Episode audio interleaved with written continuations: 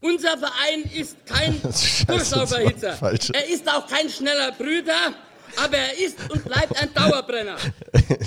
ja, schneller Brüder ist ja auch nochmal brandaktuell jetzt. Ja, also von daher ist ja super. Er ist schon äh, ja, ein falsche Knäpsche gestartet. Äh, aber ich suche das Richtige. Und dann geht es auch schon gleich los.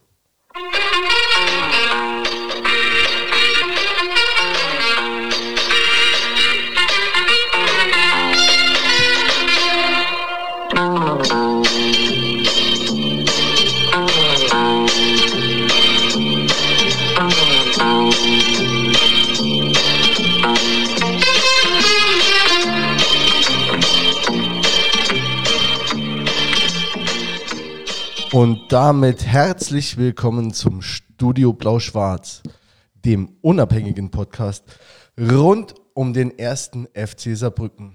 Und ähm, heute Abend begrüße ich ähm, mal wieder, wie immer, den Peter. Guten Abend. Und ähm, mal wieder aus der Blechbüchse den Jens. Servus. Schönen guten Abend.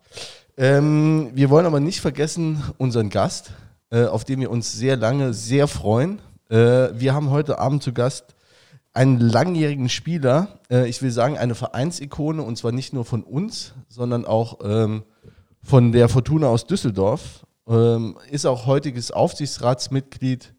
Ähm, herzlich willkommen, Wolfgang Seel. Ja, hallo, ich freue mich hier zu sein. Wir freuen uns auch. Hi. Äh, wir sind doch schon per Du. Peter hat direkt, da macht er auch keine Umschweife, duzt direkt los, ne? Und als Fußballer macht man das so. Ja, du bist aber kein Fußballer. du, du wärst vielleicht gerne. Ähm, bevor wir jetzt mit dem Wolfgang starten und seiner Karriere, ähm, da haben wir in der letzten Woche oder es gab in den, in den letzten zwei, drei Wochen ähm, so ein paar Sachen, die haben mal wieder aufhorchen lassen ähm, vom Verein oder beziehungsweise im, im Umfeld. Ähm, und ähm, es wurde schon einiges dazu gesagt. vieles Richtiges auch. Äh, was vor allem aus der Fanszene kam. Es gab die Woche ein Statement von der, von der Virage Est, um's, oder um es mal anders zu formulieren, von den Ultras. Ähm, es gab auch ein Statement von Carsten Pilger und etliche Fans haben das auch äh, cool kommentiert. Von uns gab es ja auch eins, ne?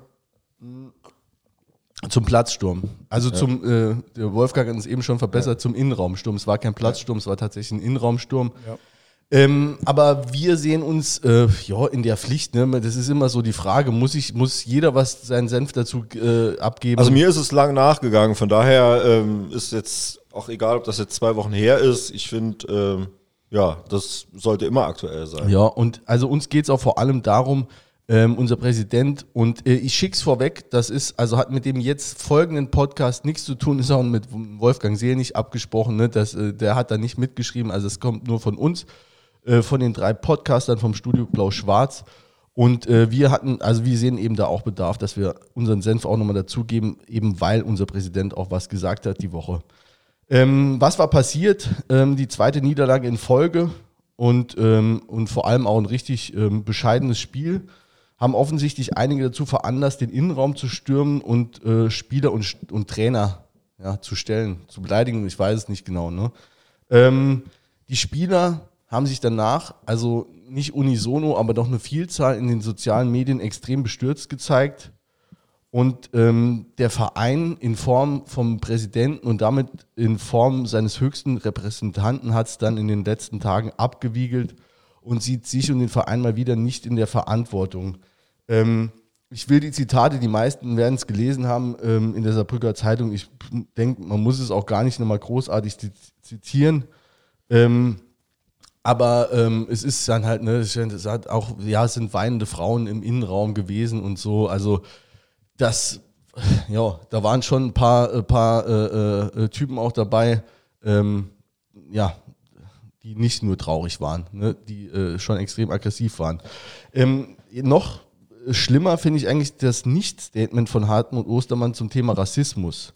Und auch da äh, würde ich vielleicht kurz zur Einordnung nur sagen, was, was war passiert. Also es gab äh, eine Gedenkfeier. Also es wurde äh, in der in Bahnhofsnähe an die neuen Opfer äh, von dem rechtsextremen Terrorakt von 2020 äh, in Hanau erinnert. Äh, unter anderem mit Plakaten von den Opfern. Und äh, einige FC, FCS-Fans haben das dann zum Anlass genommen und ähm, die Plakate runtergerissen. Und einer hat sich dann auch nicht nehmen lassen, noch eine Reichskriegsflagge zu zeigen. Und der war auch vorher im Stadion. Ähm, Reichsflagge, ne, ganz Reichs, genau. Reichsflagge, ja. Gut. Ähm, gut, Ostermann sieht sich nicht in der Pflicht ähm, und äh, er sagt, der FCS hat dafür keine Verantwortung. Das stimmt natürlich auch. Und natürlich muss man auch nicht bei jeder Aktion äh, äh, ähm, ein Statement in die Welt pusten, aber beim FCS bleibt es regelmäßig bei der Aussage, bei uns gibt es keinen Rassismus. Und äh, ich oder vielleicht auch wir meinen, mit derlei Aussagen äh, schadet der Präsident dann nicht nur dem eigenen Ansehen und den Spielern, in Bezug jetzt auf den Platzsturm, ähm, er leistet auch einen Bärendienst an, an denjenigen, die sich Woche für Woche neben diesen ähm, Idioten dann ins Stadion stellen müssen und eben nicht das Glück haben, äh, ähm, in der Lounge oben äh, einen Weißwein zu trinken. Ähm, und ich finde, also es geht auch nicht darum, dass der FCS jetzt einen antifaschistischen Schutzwall aufbauen muss. Ähm, wir sind nicht der FC St. Pauli und ich denke, das will hier auch keiner sein. Und ähm, in dem Bezug hat Hartmut, Hartmut Ostermann auch recht, wenn er sagt, dass, äh, dass wir keine Gesinnungskontrolle durchführen können. Und äh, andere Meinungen müssen im Blog auch toleriert werden. Das sehe ich auch so. Aber hier, darum geht es meines Erachtens gar nicht. Es geht hier um einen Minimalkonsens. Es geht darum, dass der Verein sich klar dazu positioniert, dass man keine Nazis oder sonstige Menschenfeinde im Blog will, äh, die sich mit der Reichsflagge zum Spieltag anreisen. Ähm, es geht darum, dass man den vielen im Blog, die das auch scheiße finden, den Rücken als Verein stärken muss. Ähm, vielleicht auch, weil, und da geht es uns ja wahrscheinlich auch genauso, man hat einzeln eben nicht den Mut, dann ähm, den Mund aufzumachen im Stadion. Und äh, wir halten es daher für äußerst notwendig, ähm, als Verein sich zum Thema Rassismus und auch zum Thema Umgang mit Rassisten im Stadion deutlich zu positionieren und das Signal zu setzen, dass man eben diese Leute nicht im Stadion haben will. Und dieser, das ist nur ein Minimalkonsens, ist auch notwendig, um eine Einheit in der Fanszene herzustellen. Und ähm, das sollte, ich denke, der ganze Verein oder der ganze Block auch dann wieder ab dem nächsten Spieltag zeigen. Und äh, um mal wieder, um die Flanke zu schlagen zum Innenraumsturm, ähm, es muss zweitrangig, zumindest zweitrangig sein, was auf dem Platz dabei rauskommt. Sportlicher Erfolg ist auf jeden Fall wichtig, und äh, deswegen sind wir auch alle irgendwie, ist auch mit ein Grund, warum wir im Stadion gehen, warum wir mitfiebern. Ähm, aber wir sind auch nicht zufällig da, wo wir sind. Wir sind Provinz, wir sind in der Provinz, wir sind die Ostfranzosen, wir sind auch ein bisschen gallisches Dorf, jedenfalls nie eine Übermacht. Und ein bisschen geil finden wir das doch auch alle. Und ich denke, äh, das sollte man auch wieder als Einheit im nächsten Spiel zeigen. Ja, äh, sollen wir noch äh, Diskussionsrunde zu dem Thema aufmachen? Wie ist denn, wie ist denn bei euch der Bedarf? Also, also du hast alles gesagt, im Rahmen. du auch was zu sagen. Ich habe es jetzt, ich habe es mir jetzt kurz aufgeschrieben, damit man auch ja. gemerkt hat. Ich mal also es ist, ist natürlich ein Themenkomplex. Ähm, also das eine ist der, der Innenraumsturm, also überhaupt diese ähm, die, dieses, dieses Vorkommnis, dass man nach eigentlich einer bisher sehr gut über die Erwartungen verlaufenden Saison ähm, jetzt da so eine Aktion bringt, äh, hat mich wirklich schockiert, muss ich sagen, war ich auch niemals drauf gefasst gewesen, auf Maulerei oder auf Enttäuschung, klar, ne, aber auf dieses Ausmaß war ich einfach nicht vorbereitet. Ich war total schockiert, auch noch Tage und, und sind ja jetzt auch schon Wochen danach noch, ähm, dass man mit dieser Mannschaft, die man eigentlich in der, in der Hinrunde so gestützt hat und so gefeiert hat, teilweise vielleicht über die Maßen, aber äh, sage ich jetzt einfach mal drauf geschissen, in unserer heutigen Gesellschaft kann man auch ruhig mal jemanden zu viel unterstützen oder so oder zu viel loben, äh, ist mir immer noch lieber als einmal zu viel runtergemacht. Also, dass da sowas kommt, äh, hat, hat mich extrem schockiert, hat die Spieler auch schockiert. Ich habe beim Spiel auf der, auf der Haupttribüne gesessen und habe es wirklich gemerkt, mit welchen Gesichtern die Spieler da vom Feld geschlichen sind teilweise. Manche waren auch total sauer, manche waren einfach, hast du wirklich gesehen, betroffen schockiert, einfach äh, fassungslos. Ähm, ja, also fand ich, fand ich ganz schlimm. Ich war froh, dass dann ähm, Teile der organisierten Fanszene am nächsten Tag beim Training waren, da das Gespräch gesucht haben, um da auch zu zeigen, das waren eigentlich jetzt, keine Ahnung, 10, 15, 20 Leute und das, das Gros steht hinter euch und finde das auch total scheiße. Und jetzt ja auch dann dieses Statement, wir treten jetzt wieder organisiert auf, trotz Pandemie-Maßnahmen, was ja der Grund war, warum man nicht organisiert aufgetreten ist, einfach um da nochmal so ein bisschen Ordnung zu schaffen, ähm, finde ich einfach ein wichtiges Signal. Ich glaube, das hat auch was bewirkt für die Mannschaft und für den Funktionsstab und alle, die da einfach äh, mit Verantwortung tragen dass man die da jetzt nicht mit allein gelassen hat. Weil da hätte ich mir schon vorstellen können, was lässt das zurück. Das sind ja alles, ich meine, wir hatten ja hier auch schon Spieler da, wir hatten den Trainer da. Das sind ja alles Menschen. Klar haben die ihre Rolle, die haben ihren Job, ähm, die haben ihre Position, aber ne, die gehen ja heim und nehmen das genauso mit wie, wie du Sachen von der Arbeit oder so.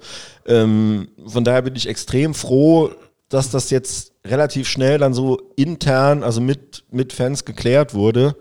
Ähm, ja, es war dass da nichts nachbleibt. Ein deutlicher ne? Schulterschluss dann nochmal in München, ne, mit einem, also mit einem sehr, für ein Montagsspiel sehr gefüllten Block, mit einer sehr angenehmen und positiven Stimmung. Ja, und also meine Bedenken sind dann auch nicht nur, ähm, was jetzt die Spieler angeht oder das Funktionsteam, ne, das ist natürlich auch ein Armutszeugnis, was man da als Block abgegeben oder als äh, Innenraumstürmer abgegeben hat. Aber es ist, es ist natürlich auch so, dass das, äh, dass dann wieder äh, die Presse das aufnimmt und dann stehen, äh, steht, steht der komplette FCS und die Fans wieder als Deppen da, äh, wobei jeder gesagt hat vor einem halben Jahr, geil, ich gehe mal nochmal in Ludwigspark, da ist eine Riesenstimmung.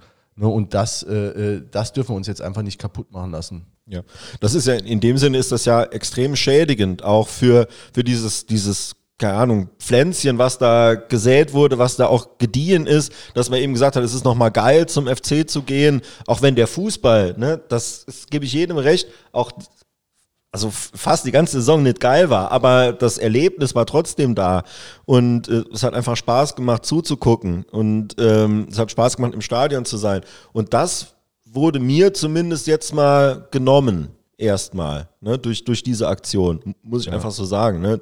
Das soll jetzt hier auch nicht meine Betroffenheit einfach nur da sein, aber ich denke, das ist schon vielen Leuten so gegangen. Ja, ne. auf jeden Fall. Das andere äh, Thema ist ähm, die, der Umgang ähm, mit Rassismus oder mit, mit Nazis. Ich denke, ähm, der Verein muss sich halt wirklich klar positionieren. Das heißt nicht, dass man jedem unter das, unter der Pulli guckt, was hat der für ein T-Shirt an oder äh, bei jedem, der sich eine Dauerkarte äh, bestellt, hinterher guckt, was, was liked der so auf Facebook oder so Kram. Ne? Also Gesinnungsschnüffelei oder so finde ich auch finde ich unmöglich. Ne? Aber äh, es sollte ein, ein klares Statement geben und dann kann man einfach man muss ja das Rad nicht neu erfinden. Es gibt bei anderen Vereinen genug Beispiele, die haben gewisse Kleiderordnung, gewisse Symbole, auf die die Ordner geschult werden die, die darf man nicht reinlassen, die, oder die dürfen nicht offen gezeigt werden. Ne? Und da siebst du schon mal halt ein bisschen was aus und du sendest auch das Signal, das ist hier nicht erwünscht. Das ist einfach ein Unterschied, ob du das Signal sendest, das ist uns egal oder ja, ne, eigentlich ist es okay oder es ist uns egal oder ob du sagst, wir wollen das nicht. Du wirst nie verhindern, dass, dass irgendjemand dann doch reinkommt, aber der darf sich dann halt eben nicht äußern in dem Sinne. Und wenn du das als Verein so klar kommunizierst, dann hast du dann auch die, die normalen Stadiongänger hinter dir, die dann auch vielleicht dann eher eingreifen, als wenn du das, das Befür die Befürchtung hast, wenn du jetzt zum Ordner gehst oder sonst was, der macht gar nichts. Ne? Der sagt, da kann ich nichts machen. Ne? Ja, ja das meine ich ja. Kriegst eben, ne? du vielleicht dann noch Ärger mit der ja. Gruppe oder so. Ähm, was außerhalb des Stadions passiert, ist der Verein nicht in der Verantwortung. Auch Rassismus oder Rechtsradikalismus ist ein gesamtgesellschaftliches Problem. Das kann jetzt nicht, der Verein kann nicht das lösen, was, sag mal, Polizei, Staatsschutz, Politik auch nicht gelöst kriegen. Muss man auch ja, die Kirche ja im Dorf es geht ja nur lassen. Darum, dass man, dass man sich auch eben mal positioniert, dass man, dass man mal sagt, also man kann nicht immer nur sagen, du hast mir nichts zu tun. Natürlich hat der Hartmut Ostermann ist ja nicht verantwortlich dafür, dass äh, Idiot da eine äh, Flagge hisst, aber Jo. Ähm, der Wolfgang See hatte eben die Besorgnis, äh, dass er vielleicht nicht auf alles eine Antwort hat. Jetzt kommt er nicht mal zu Wort. Wolfgang. Ist ja fast alles gesagt. Äh, klar, ich war natürlich vor, nach dem Spiel, ich war riesig enttäuscht und äh, sind auch ein paar Leute zu mir gekommen, wie das, schon so, wie das so oft ist, und äh, haben dann angefangen zu schimpfen und zu machen. Ich habe das verstanden auf der einen Seite, aber das, was sie geschimpft haben, das finde ich unerirdisch. Dann, äh, wenn, wenn ich dann höre, wie der Trainer, wie der spielen lässt, und, und also da, da, könnte ich, da könnte ich wirklich sprechen, ne, da könnte ich kotzen. Äh, wie der Trainer spielen lässt, wie der Trainer spielt. Der Trainer hat nicht mitgespielt. Und der Trainer hat so äh, nicht spielen wolle. Der Trainer wollte sich in dem Spiel, äh, wollte er auch mit der Mannschaft gewinnen und die Mannschaft hat es einfach nicht geschafft, äh, die Abwehr vom Gegner zu knacken. Und ich muss auch sagen, so eine starke Abwehr wie Viktoria Köln hatte, sowas gab es hier im, in der Runde oder in dieser Saison wahrscheinlich noch nicht. Die haben natürlich auch äh, durch das frühe 1 zu 0 hat sie natürlich auch einen, einen, einen, Vorsprung und den haben sie mit Mann und Maus verteidigt. Ne? Aber ja. das ist jetzt schon der, äh, der Kommentar ja. so ein bisschen zum Spiel. Zum Spiel ne? ja. Ähm, sollen wir das Spiel an den Schluss hängen? Ne, wenn man, Boah, eigentlich gibt es über das Spiel gar nichts. Ich denke, der, der Wolfgang hat es ja jetzt gerade schon gesagt. Ich weiß nicht, ob ihr, das, ob ihr das Hinspiel noch im Kopf hattet. Das ging 0-0 aus. Das war genauso ein Spiel, eigentlich genau dasselbe Spiel wie das, nur dass, dass wir kein Eigentor machen.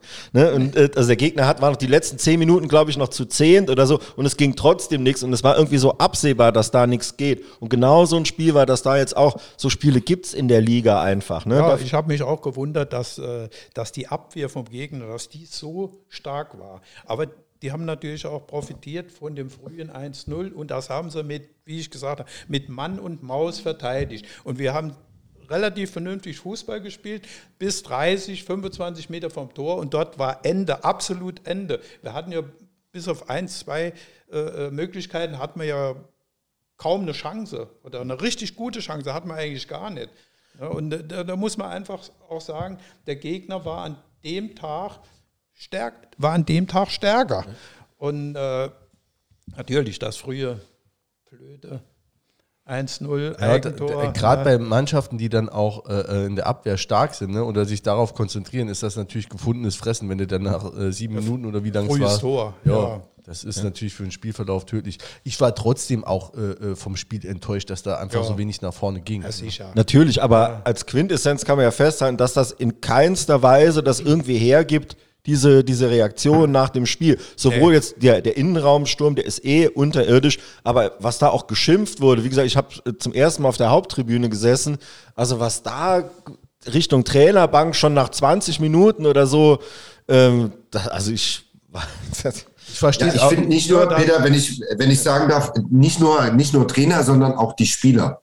Ne? Also, und äh, was mir auch da aufgefallen ist, äh, vielleicht auch im Gegensatz zu den Spielen vorher, vielleicht, ne, Peter, wir waren ja zusammen auf der Tribüne, ich hätte mir da gerade in der Anfangsphase eher gewünscht, dass der Support für die Spieler auch nochmal da ist, dass sie überhaupt in so ein Spiel reinkommen.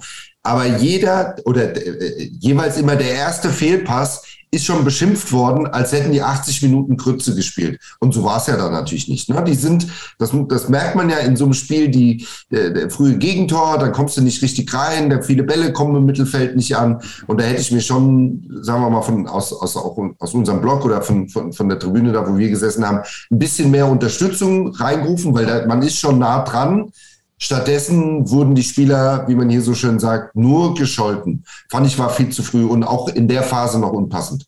Es gab so ein paar Situationen, hatte ich auch zu dir gesagt, ähm, wo es dann, sagen wir mal, ein enger Zweikampf, Schiedsrichter pfeift nicht für uns oder so, wo man dann schon gemerkt hat, irgendwie jetzt, jetzt sind die Leute doch nochmal irgendwie so, wird, also wird Stadion laut und wo man schon auch direkt gemerkt hat, das überträgt sich auch auf die Mannschaft. Die nächsten zwei, drei Aktionen waren dann nochmal mit mehr Feuer. Also wenn, wenn man das von außen hätte mehr reintragen können und ich glaube, das haben wir in der Hinrunde oft geschafft als, als Stadion, auch die Energie nochmal so zur Mannschaft äh, zu, zu bringen, das kann schon was ausmachen. In so einem Spiel ist dann Fall. vielleicht der Unterschied, dann wühlt sich einer doch mal durch und, und der Ball rutscht irgendwie in den Strafraum. Also das war jetzt auch nicht so, dass da in dem Spiel überhaupt nichts möglich gewesen wäre. Ja, aber man hat auch, wenn ihr, wenn ihr vom Support redet, man hat einfach gesehen oder gehört, dass da nichts ist, wenn äh, kein organisierter äh, Support da ist. Also nichts. Also ich glaube, diese Diskussion kann man wirklich ein für alle Mal ad acta legen. Die wird ja noch vereinzelt in sozialen ja. Medien geführt, lange nicht mal so wie vor zehn Jahren, aber es kommt doch immer noch mal auf, wie das früher alles so toll war. Da muss man sich von verabschieden. Klar war das früher, aber früher muss man schon wirklich sehr weit zurückgehen, ähm, nämlich in die, in, die, in die 80er Jahre zumindest mal, ähm, war das früher toll Ne? Aber es ist lange her und Gewöhnt es wurde jetzt schon einfach. oft genug bewiesen, dass es einfach zumindest so ad hoc nicht geht. Vielleicht, wenn es jetzt ein Jahr kein organisierter Support wäre, wird irgendwas anderes dieses Vakuum füllen. Aber ähm, für jetzt, es waren jetzt, glaube ich, drei, vier, vier Spiele, vier Heimspiele ohne, ähm, kann man sagen, nee. Nee. So, wir gehen jetzt noch weiter zurück. Ähm, also als die 80er, wie sagt man den Satz richtig? Wir gehen noch weiter zurück als zu den 80ern. Wir gehen auf jeden Fall in das Jahr 1948. Da wurde nämlich der Wolfgang Seel geboren in Kirkel, Kirkeler Bub. So ist es. Und äh, da hast du auch angefangen, Fußball zu spielen, ne? relativ früh schon. Ja, ich weiß nur noch, dass in der Schule im zweiten Schuljahr haben die Jungs, die Mitschüler, Fußball gespielt und ich saß im Sand und habe mit den Mädchen im Sand gespielt. Weil ich mir dachte, das Fußball, das kann ich nicht. Okay. Bis dann irgendwann hieß, äh, wir wollten eine D-Jugendmannschaft anmelden. Und mein großer Bruder, der war immer so ein bisschen der Treiber, der war Fußballer, der hat mich dann dort mit angemeldet. Und dann ging es los. Dann gab es für mich in meinem ganzen Leben eigentlich an erster Stelle immer nur Fußball. Aber du hast auch Handball gespielt, habe ich gelesen, ne? Ja, ich habe auch Handball gespielt im Winter in der Halle. Äh, war ja kein Fußball und dann habe ich im Winter habe ich Handball gespielt. Ich war sogar im Tor und äh, ja, das hat mir auch gelegen, aber guter Handballer wäre ich wohl nie geworden, da war ich viel zu klein. Ja, okay, aber, aber du, also mit dem, mit dem Beginn Fußball, hast du da relativ schnell gemerkt, dass du das doch ein bisschen besser kannst als die anderen oder war das, äh, hast du lange mitgespielt einfach? Ich war beweglicher, ich war schneller als die anderen, technisch war ich nicht ganz so gut, aber das hat sich mit der Zeit, hat sich das dann gegeben und ich habe ziemlich schnell dazugelernt. Äh, damals gab es ja auch noch andere Bälle, die waren schwer, äh, äh, die Schuhe waren anders, du hast vorne war irgend so eine, so eine Kappe drin und ich habe nur mit der Picke geschossen und ich weiß, mit 15 Jahren habe ich mal in der Auswahl gespielt äh, im, im Kreis, äh, im, im, Südkreis und habe dann einen Freistoß geschossen mit der Picke, voll in den Winkel. Die Leute draußen haben, oh ja, klasse. Da gab es elf Meter. Da bin ich wieder angetreten, und dann haben sie dann gesagt, der schießt da wieder, das hat mir mein Bruder dann alles erzählt, der schießt da wieder mit der Picke, yeah, den habe ich dann mit der Innenseite geschossen. Aber das hat mir zu denken gegeben, ja, ich schieße eigentlich nur mit der Picke. Ne? Aber, aber irgendwie die schweren Bälle und die Schuhe und das Schuhwerk, das war nicht so wie heute, ne? da, da, war nichts anderes äh, möglich. Und dann habe ich angefangen, äh, Spann zu schießen. Ne? Das war natürlich dann nie oder zumindest die ersten Jahre nie meine große Stärke. Aber ich habe es irgendwann, habe ich doch äh, auf der Wecker gekriegt und dann hat das auch geklappt. Ich habe sogar mit dem linken Fuß ganz gut geschossen. Aber das heißt, es gab gar kein Schusstraining, bis du 15 warst, so im, im, im Verein, dass der Trainer gesagt hat, so heute da gab es keinen Trainer, ich hatte keinen Trainer. Okay. Ne, da kam ab und zu kam die Jugendleiter vorbei und hat geguckt und da haben wir Spiel gemacht. Ne, in Kirkel gab es in dieser Zeit gab's keinen Trainer. Okay. Ne, der erste Trainer, den ich hatte, war dann, als ich mit 17 erste Mannschaft in Kirkel gespielt hatte. Und äh, da hatten wir einen Trainer, der vorher bei Borussia Neunkirchen war, in der ersten Mannschaft, der Werner Emser. Und das war mein erster richtiger Trainer. Und dann war natürlich auch einmal die Woche, zweimal die Woche haben wir trainiert. Ja, und dann sonntags halt das Spiel. Da waren wir ganz anders eingestellt als früher in, im Jugendbereich. Okay, ja, weil heute im, im Jugendbereich, also so 14-, 15-Jährige, die trainieren ja mindestens dreimal die Woche. Also. Äh, ja, das ist ja, auch, ist ja auch ganz gut. Ich war ja bis vor kurzem, bis vor zwei Jahren, war ich ja Stützpunkttrainer vom DFB. Und ja, ich muss sagen, äh, die Vorgaben, die wir kriegen, ne, die sind nicht immer so glücklich. Also ich weiß nicht, ob ich äh, heute noch so viel Spaß am Fußball hätte, wenn ich so trainiert worden wäre. Ja. Ne, äh, da kommen ja auch Leute vorbei, Junge, wir, wir sagen dann immer, muss ich jetzt vorsichtig sein, die Laptop-Trainer, ja. die kommen dann vorbei und erzählen uns, wie wir zu trainieren haben. Ne. Wir haben aber auch andere Vorgaben, äh, äh Bildmaterialien, alles. Aber äh, so, so trainieren äh, hätte ich nie gewollt. Ne? Es wird teilweise wir versucht, waren, Achtjährige taktisch zu schulen oder ja, so. so sowas. Ne? Ja. Und lass die Kinder doch, lassen doch freien Lauf Und die lernen, die lernen das schon, die lernen das schnell. vor allem soll sie Spaß dran haben. Wenn sie keinen Spaß dran haben, wenn der Spaß, wenn die Lust irgendwann äh, weggeht und dann kannst du gar nichts machen. Ja. Ne? Ja, du hattest Spaß. Ne? ich hatte riesen Spaß. Fußball war mein Leben. Ne? Nachher, als ich dann, wie gesagt, in dieser D-Jugend gespielt habe, da habe ich ja gemerkt, oh Moment, ich bin doch noch ein bisschen besser noch ein bisschen besser. Ich habe ja auch öfter mal Tor geschossen und äh, das war natürlich äh, für mich war das natürlich ein Highlight, ne? wenn, wenn du dann, äh, wenn wir auswärts waren mit dem Fahrrad sind durchs Land gefahren, ne? da gab es keine Autos, die uns geschoffiert hätten. Wir sind dann in der in de DU und da waren wir mal elf, zehn, elf, zwölf Jahre, sind wir mit dem Fahrrad sind wir, äh, zu den Nachbarvereinen gefahren. Ja. Und, und später in erste Mannschaft ähm, mit, mit 17, das war welche Liga war das dann? Das war die zweitunterste Klasse. Ja. Und äh, wir haben in der Saison haben wir ein Spiel verloren, das war das zweite Spiel und alles andere gewonnen. Okay, und dann auch aufgestiegen, nehme ich mal an. Dann sind wir aufgestiegen ja. und dann bin ich ja weg zum FC. Aber in der äh, Klasse, ich habe da angefangen, im ersten Spiel drei Tore, im zweiten Spiel drei Tore, im dritten Spiel drei Tore gemacht und im vierten Spiel kein Tor. Da hat mein Bruder drei gemacht. Und da stand Wiedersehen in der Zeitung. Ne? Aber dann hast du schon gemerkt, wie, wie der Name darum geistert. Und dann und, auch, auch, immer Leute gekommen sind, ja, um, um ich, zu gucken, was das für einer ist. Ja, ja nicht, nicht nur das, sondern ja. äh, äh dann ein bisschen in Doppeldeckung genommen worden. Okay. Ne? Ich habe oft gegen zwei Mann gespielt. Ja. Ne? Und da muss ich sagen, da bin ich auch ab und zu, bin ich auch mal hängen geblieben und äh, da ist nichts gelaufen. Ja. Ne? Aber gut, ich habe mich aber am Schluss dann durchgesetzt. Wir waren dann Meister, haben nur ein Spiel verloren und eine riesengroße Feier. Und das war alles familiär.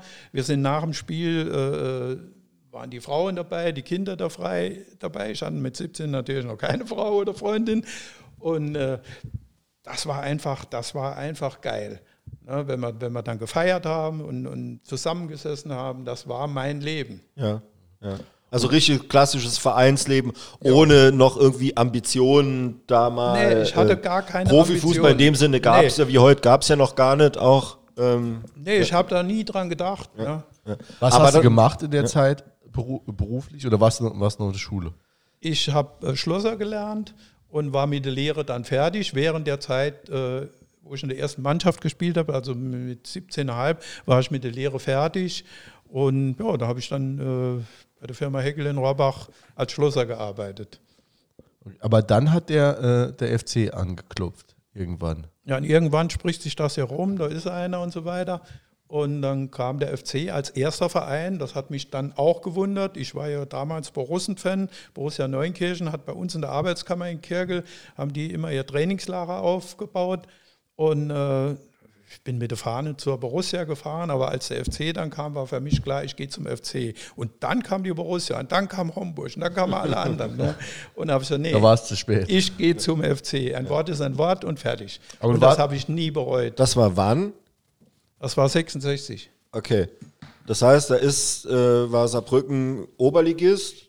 Waren in der Oberliga. Ja, was genau. damals zweithöchste Spielklasse ja. war. Und dann habe ich, da, da, da gab es äh, der Philippi war damals mhm. der Spielausschussvorsitzender. Der hat das Ganze äh, arrangiert. Der war bei mir zu Hause und dann haben wir einen Vertrag unterschrieben. Ich, da musste Vater hier noch mit, weil ich damals war sie erst volljährig mit 21. Und dann haben wir auf der Geschäftsstelle einen Vertrag unterschrieben. Und ich habe aber vorher gefragt, was ist, wenn ich das nicht packe für die erste Mannschaft? Kann ich dann noch irgendwo spielen? Ja klar, wir haben noch eine zweite Mannschaft. Ich sage, okay, dann komme ich. Okay. Ich hätte auch ja. in der zweiten Mannschaft gespielt. Ich wollte spielen ja. und nicht auf der Bank sitzen. Auswechslung gab es ja da im ersten oder zwei, und zweiten Jahr, wo ich hier da war, 68 ging das ja Schluss mit der Auswechselei. Ja. Ich meine, das war 68. Ja, und jetzt auf der Bank sitze und nicht spielen, nee, das kam überhaupt nicht in Frage. Aber, Aber ich hatte sofort, vom ersten Spieltag an hatte ich einen Stammplatz. Aber das war ja ein Riesenschritt von, von eigentlich so heute wird mal, keine Ahnung, was, wie das vom Niveau her war, da in, in, in Kirkel dann eigentlich in den, weil damals war es kein Profifußball, aber ja schon Spitzenfußball. Oh, das war natürlich klar. Was war das, Vertragsamateur dann? Oder was? Ja, ich hatte Riesengehalt. Äh. 165 D-Mark. okay. ja, das hat gerade gereicht für, für die, die Fahrtkosten. Ja, und dann haben wir noch ein paar Prämien gekriegt. Ne? Also, ja, es gab wahrscheinlich auch Spieler, die haben ein bisschen Handgeld oder was gekriegt. Keine Ahnung. Ne? Da gab es ja Spieler wie Dieter Diel, Erich Rohe, Emil Poklita, äh, äh, Horst Schaus, Wertmüller, wie sie alle hießen.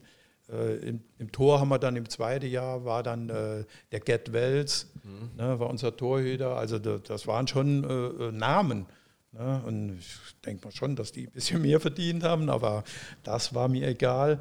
Ne? Ich war, für mich war wichtig, ich komme dort zum Einsatz und ich spiele und das hat mich wahnsinnig glücklich gemacht. Ne? Und hat, dann habe ich natürlich auch ab und zu mal ein schlechtes Spiel gemacht oder, oder mehrere Spiele hintereinander und dann habe ich auch zwei, dreimal in der zweiten Mannschaft gespielt. Aber letztlich äh, war die erste Saison, die ich dann gemacht habe, war ich Stammspieler. Und im zweiten Jahr war das sowieso alles klar. Ne? Ich habe fünf Jahre dann gespielt und war immer äh, erste Wahl. Und wie ist man da aufgenommen worden als Junge, der jetzt wirklich da vom Dorf äh, kommt äh, zum ersten FC Saarbrücken? Der also, da, hallo, ich bin der Neue. Ja, da gab es ja noch mehr neue. Äh, da gab es noch Albert Kempf, ne, den habe ich noch vergessen vorhin. Ja, ich bin sehr, sehr positiv aufgenommen worden. Die haben dann natürlich geguckt, der Junge und so. Ne. Ich habe ja kaum, Kann der Wort, was, ne? kaum, kaum ein Wort gesprochen. Ne. Ich, ich habe mich ja kaum an den Gesprächen beteiligt. Ne. Und die gerade Dieter Diel und Erich Rohe, die haben sich schon um mich gekümmert. Mit dem Erich Rohe bin ich abends immer nach Hause gefahren. Ne? Und ja, die haben sich um mich gekümmert. Also ich habe mich da schon wohlgefühlt. Was war das? Jens, äh, genau, es, genau, man, äh, man äh, sagt ja immer, dass das früher, ähm, dass da so diese, diese, diese ähm, ausgeprägten Hierarchien in, in dieser Mannschaft waren. Ähm, aber ich glaube, dass äh, da neue weggekrätscht worden sind. Das kam eigentlich erst später mit dem Profitum. Ist das so? Also war, war das eher so, dass man sich äh, in, in der Zeit, in der du ähm, ja, den Spitzenfußball äh, gekommen bist, dass man da eher noch kollegialer miteinander umgegangen ist oder ging es da auch schon ordentlich zur Sache? Nee, da, da war gar nichts, da ist nichts äh, äh weggekrätscht, der Neue wird weggekrätscht. Kann ich mich, kann ich mich nicht daran erinnern, also das, gab es nicht. Ne, das Einzige, was man äh, in Erinnerung ist, gerade wenn wir das Thema haben, äh, als ich nachher nach Kaiserslautern bin, das können wir gleich sprechen, da haben wir Angriff gegen Abwehr gespielt und ich habe gegen Otto Rehagel gespielt. Und Otto hat dann gesagt, wenn du an mir vorbeigehst, dann haue ich dich um. Man hat Wort gehalten. ja, Otto. Guter. Gut, äh, Aber das war dann, das war dann äh, nach meiner Zeit äh, beim FC, es waren ja fünf Jahre. Fünf, Jahre, also ihr wart, ihr wart dann auch fünf Jahre zweite Liga, ne, in der Zeit. Ja. Ne, das war so und wir haben im ersten Jahr haben wir um den Aufstieg gespielt und haben es aber leider nicht geschafft. Da war in unserer Gruppe dann Alemannia Aachen. Alemannia Aachen ist dann aufgestiegen. Und äh, ja, und dann waren wir immer Dritter oder Vierter, mal Fünfter und es hat nicht ganz gereicht. Und irgendwann haben wir ein Freundschaftsspiel gemacht gegen Kaiserslautern. 2 zu 1 gewonnen, im Sportfeld. Und ich habe beide Tore gemacht. Und der Trainer von Kaiserslautern war damals Dietrich Weise. Und dann hat der sich um mich gekümmert. Ne? Auf einmal montags ich komme von der Arbeit nach Hause, sitzen da zwei Leute, Dietrich Weise und Otto Rehagel. Otto Rehagel war noch Spieler. Mhm. Und äh, ja, und dann haben die auf mich eingeredet und ich habe gesagt, nee, ich habe gerade in Saarbrücken zwei Jahre verlängert. Nee, ich gehe nicht weg, ich gehe nicht weg. Ja, und irgendwann haben sie mich dann überzeugt und da muss ich aber auch sagen, der FC hat auch ein bisschen Geld für gekriegt. Es waren damals äh, über 100.000 D-Mark, das war halt viel Geld. Normalerweise hätten sie, wenn der Vertrag ausgelaufen wäre, hätten sie 75.000 gekriegt. Gab es ja, ja, damals das war, noch. Das war ne? damals, das ja. war festgeschrieben. Ne? Aber so war das frei aushandelbar und da waren es 138.000 äh, D-Mark waren es dann. Der Verein war zufrieden und ich war auch zufrieden. Und ich also, habe mich dann zu Hause äh, auch vorbereitet. Als die Vorbereitung losging, da hätte ich gleich anfangen können zu spielen und habe auch gleich äh, Stammplatz mit dem Stammplatz erkämpft dort in Kaiserslautern. Das, war, das war dann Bundesliga, ne? Das war Bundesliga. Oh, das war dann auch schon eine, eine gute Zeit. Ne? Im zweiten Jahr waren wir im Pokalendspiel gegen Schalke 04. Da haben wir dann in Bremen gespielt.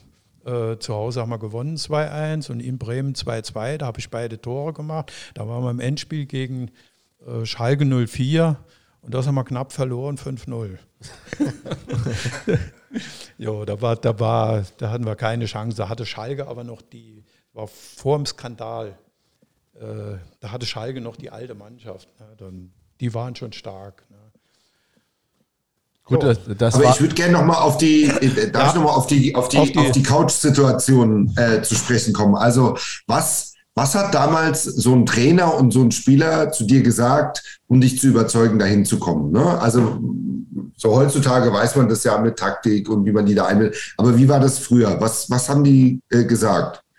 Der Trainer Dietrich Weiser hat zu mir gesagt, dein Beruf für die nächsten, äh, weiß nicht, sieben oder zehn Jahre ist Fußball. Ne? Du kannst bei uns mehr verdienen und dein Beruf ist Fußball. Das macht ja doch Spaß. Ja, macht mir Spaß. Äh, aber ich spiele in Saarbrücke auch Fußball. Ne? Ja, das war, ja, die, die haben auf mich eingeredet. Aber warst eingeredet, du beim FC eingeredet. schon, schon Profi dann? Nee, oder nee. Immer noch, beim also FC habe ich immer noch gearbeitet. Okay, ne? okay. Ich bin mittags um, äh, ich habe morgens um, um fünf bin ich aufgestanden, um sechs äh, äh, begann dann die Schicht und mittags um drei war ich fertig. Dann bin ich dreimal in der Woche bin ich dann äh, nach Saarbrücken gefahren, ins Sportfeld, haben wir trainiert und sonntags war das Spiel. Spiel war meistens Son die Spiele waren meistens Sonntag. Ne? Aber das war schon äh, eine Anstrengung äh, wenn du morgens so früh aufstehst und so. Und dann habe ich mal irgendwann Urlaub genommen und habe mich mal drei Wochen, drei Wochen Urlaub und hat mich dann nur mal auf Fußball konzentriert. Und derzeit habe ich wirklich richtig gut gespielt. Ne, dann habe ich gesagt, Mensch, wenn du das immer machen könntest, nicht mehr arbeiten, nur Fußball. Ne? Das ging mir dann nachher später auch im Kopf rum, als ich nach Kaiserslautern ging. Ne? Das hat dann direkt auch dort funktioniert. Ne? Wenn du nicht mehr morgens um sechs aufstehen musst, sondern um, um acht oder halb neun, das ist schon ein Unterschied. Ja, ja kann ich schon. Das ist halt eine Entschuldigung, die wir gelten lassen können, oder? Und äh, war das dann auch so, dass dich dann auch, auch die, diese Bühne Bundesliga gereizt hat, die ja dann schon, Sportschau und alles gab es ja schon, es gab natürlich keine Live-Spiele oder so, aber ähm, hat natürlich schon eine ganz andere mediale Präsenz auch gehabt und natürlich auch die, die Gegenspieler, die eben bekannt waren, äh, Nationalspieler. Ja, der erste Gegenspieler war der Lugi Müller. Äh, das war äh, wir haben gegen Gladbach gespielt. Luke Müller war Vorstopper bei Borussia Mönchengladbach. Und wir haben das Spiel, Gladbach war deutscher Meister, haben wir das Spiel auf dem Betzenberg 1-0 gewonnen. Ne? Da war natürlich eine Begeisterung und alles. Und ja, das, das war schon toll. Und du kanntest die Spieler, äh, du hast gegen Höttges gespielt und äh, gegen all die Abwehrspieler, wo du vorher nur vom, Fern vom Fernsehen her kanntest. Ne? Und das war schon äh, dann was Besonderes. Dann war ich natürlich voll fokussiert auf diese äh, Profikarriere. Ne? Aber nicht, äh, das will ich mal ganz klarstellen, nie wegen dem Geld. Ne? Ja, aber ich meine, es ist ja schon aber, auch ein Unterschied, wenn man wenn es dann quasi hauptberuflich machen kann. Ne? Ja, auf jeden aber Fall. Ist, ja. das, das, fällt einem dann auch leichter. Ne? Ja. Und ich hatte halt das Glück, ich war so gut wie nie verletzt. Das äh, hängt damit zusammen, dass ich schnell war, dass ich äh, athletisch war und dass ich immer top austrainiert war. Ich hatte nie bis dahin, bis ich nachher über 30 war, hatte ich nie eine Zerrung. Ne, sowas gab es gar nicht. Ich wusste gar nicht, was das ist. Ne, und das war so ein bisschen mein, mein Vorteil, dass ich einfach schneller als der Gegenspieler war, dass ich äh, äh, athletischer war. Ich war ja nicht groß, Kopfbälle, ja, das war nicht so meine Stärke dann. Also ich, ich konnte schon Kopfball spielen, aber ja, wenn du riesige Abwehrspieler gegen dich hast, da kommst du kaum dran. Ja, und das war aber dann, äh, war dann auf jeden Fall äh, für mich so, anders trainiert, jeden Tag trainiert, zweimal Training am Tag und war ich natürlich voll fit. So fit war ich vorher in der Regionalliga nicht. Ja, ist eigentlich krass, dass du nie Anlaufschwierigkeiten hattest, ne? Weil der Sprung ist ja von, also ich sag mal, vom SV Kirke, ist es SV, ja, ne? SV, SV Kirkel, ja. SV Kirkel äh, zum FC ist ja eigentlich schon ein Riesenschritt. Da hast du dich direkt im ersten Jahr äh, als Stammspieler dann bewährt und dann machst du nochmal den Schritt von hier, von einem Zweitligist, wo ja auch früher ein Riesenunterschied war, äh, nach Kaiserslautern in die erste Liga und auch da hast du wenig Anlaufschwierigkeiten. Ich hatte überhaupt keine Anlaufschwierigkeiten nirgendwo, weil ich immer top trainiert war. Mhm. Ich habe immer, ich, äh, Urlaub gab es nicht. Ne, heute fahren die Spieler in Urlaub, oder manche Spieler fahren in Urlaub und da geht die Vorbereitung los und dann, dann machen die den ersten Schritt. Nee, wenn die Vorbereitung losging, da war ich schon fit, da hätte ich gleich anfangen können mit dem Punktspiel. Ne, das hat mir einfach auch Spaß gemacht, mich fit zu machen. Ne, ich war vorbereitet auf die Vorbereitung. Ohne Vorbereitung, in, damals in der Bundesliga, da muss man ganz schön laufen. Das war, ich weiß nicht, wie das heute alles so ist. Wochenlang kein Ball gesehen, oder? Ja, Ball haben wir schon gesehen, aber. Äh, Nur von weitem. Wir gingen zuerst mal in den Wald. Ne? Und äh, das, das waren dann schon Rundstrecken. Da habe ich ja auch gemerkt, ne, das macht dich ja auch dann so, so ein bisschen mutig, äh, wenn du im Wald, wenn du vorne bist. Ne, das sind immer die gleichen, die vorne sind. Da war ich natürlich auch immer dabei. Ne.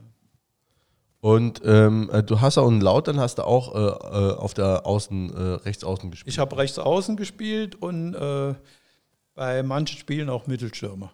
Okay. Daher Falsche Neuen damals dann schon, oder? Weil ähm, Brecher war es ja keiner. Ne? Auswärts habe ich richtig gut als Mittelstürmer gespielt. Deshalb ja. habe ich auch nur auswärts Mittelstürmer und ja. zu Hause ja. rechts außen. Äh, zum, zum Kontern oder wegen der Schnelligkeit oder wegen was der war Schnelligkeit so die Idee? zum Kontern. Ja, ja. das war, Eigentlich, war eigentlich ganz gut. Ja. Ne? Und, ja, da, wir hatten vier Stürmer und ich war einer der vier, aber ich habe immer gespielt. Ich war der einzige Stürmer, der immer gespielt hat. Ne, die anderen wurden mal gewechselt war zum Beispiel der Hexerfock, der beim FC früher war. Ne? Der war ja. damals unser Mittelstürmer und in der Saison, wo ich dann kam, ist bei dem nicht mehr so viel gelaufen wie vorher. Saison vorher war er Torschützenkönig mit 22 Toren und da ist nicht mehr so viel gelaufen. Und, ja, rechts war Seppel Pirrung, und, aber ich habe eigentlich immer gespielt auf irgendeiner Position, nur nicht links außen. Da war der Klaus Ackermann. Und ja, links außen wollte ich auch nie spielen, aber das kommt später. Torwart und links außen. Ja, aber es hat auf jeden Fall. Für mich äh, furchtbar. es hat auf jeden Fall zu einer, äh, zu einer äh, sehr beachtlichen äh, Torquote auch äh, äh, gereicht, ne? obwohl die jetzt, sag ich mal, jetzt nicht. Mhm. So, so toll war die Torquote nicht. In Kaiserslautern habe ich im ersten Jahr sechs Tore gemacht, im zweiten Jahr elf so viel, ja, so toll ist das auch wieder nicht. Also Tore habe ich eigentlich für das, äh, wo ich so schnell und alles war, war, war ein bisschen, bisschen wenig. Kein Knipser. Kein so richtiger Knipser, nee. Okay. Das hatte ein bisschen gefehlt noch. Und ähm, also du bist nach zwei Jahren dann weg vom FCK. Was, was war der, der ja, der Grund ja. war der, ich habe so gut gespielt, dass auf einmal Angebote kamen von sechs Bundesligisten, unter anderem auch Bayern München.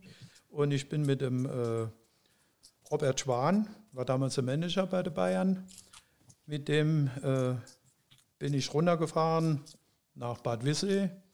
Da war der Präsident Neudecker, hat dort gewohnt. Und dort haben wir gesprochen. Da hat er mir ein Angebot gemacht. Puh, habe ich mal geschluckt. Ne? Okay. Ja, und dann hat er mal gesagt, dann, äh, ich rufe dich morgen an, aber auf, auf der Fahrt nach Bad Wissee und zurück hat er nur über die Spieler geschimpft. Und natürlich nicht über Beckenbauer. Der Schwan, ja, der, der, der Beckenbauer war ja seiner. Ne? Und, ja. die haben ja zusammen. Nicht, nicht über Meiermüller und, und, und, ja. und Beckenbauer, sondern nur über die, die, die Spieler, die bisher auf der Kippe standen. Da habe ich schon gedacht, oh nee, das ist nicht für mich. Ne? Den verkaufen wir nach Straßburg, den verkaufen wir dorthin ne? und der ist zu dumm für uns. Und so hat er gesprochen. Mhm. Ne? Dann habe ich schon, ich rufe dich morgen an. Der Anruf kam nicht. Dienstag kam der Anruf von Düsseldorf, mit denen hatte ich schon verhandelt. Dann habe ich gesagt, so, ich gehe nach Düsseldorf. Ein Tag später ruft äh, Udo Lattek an, war damals Trainer.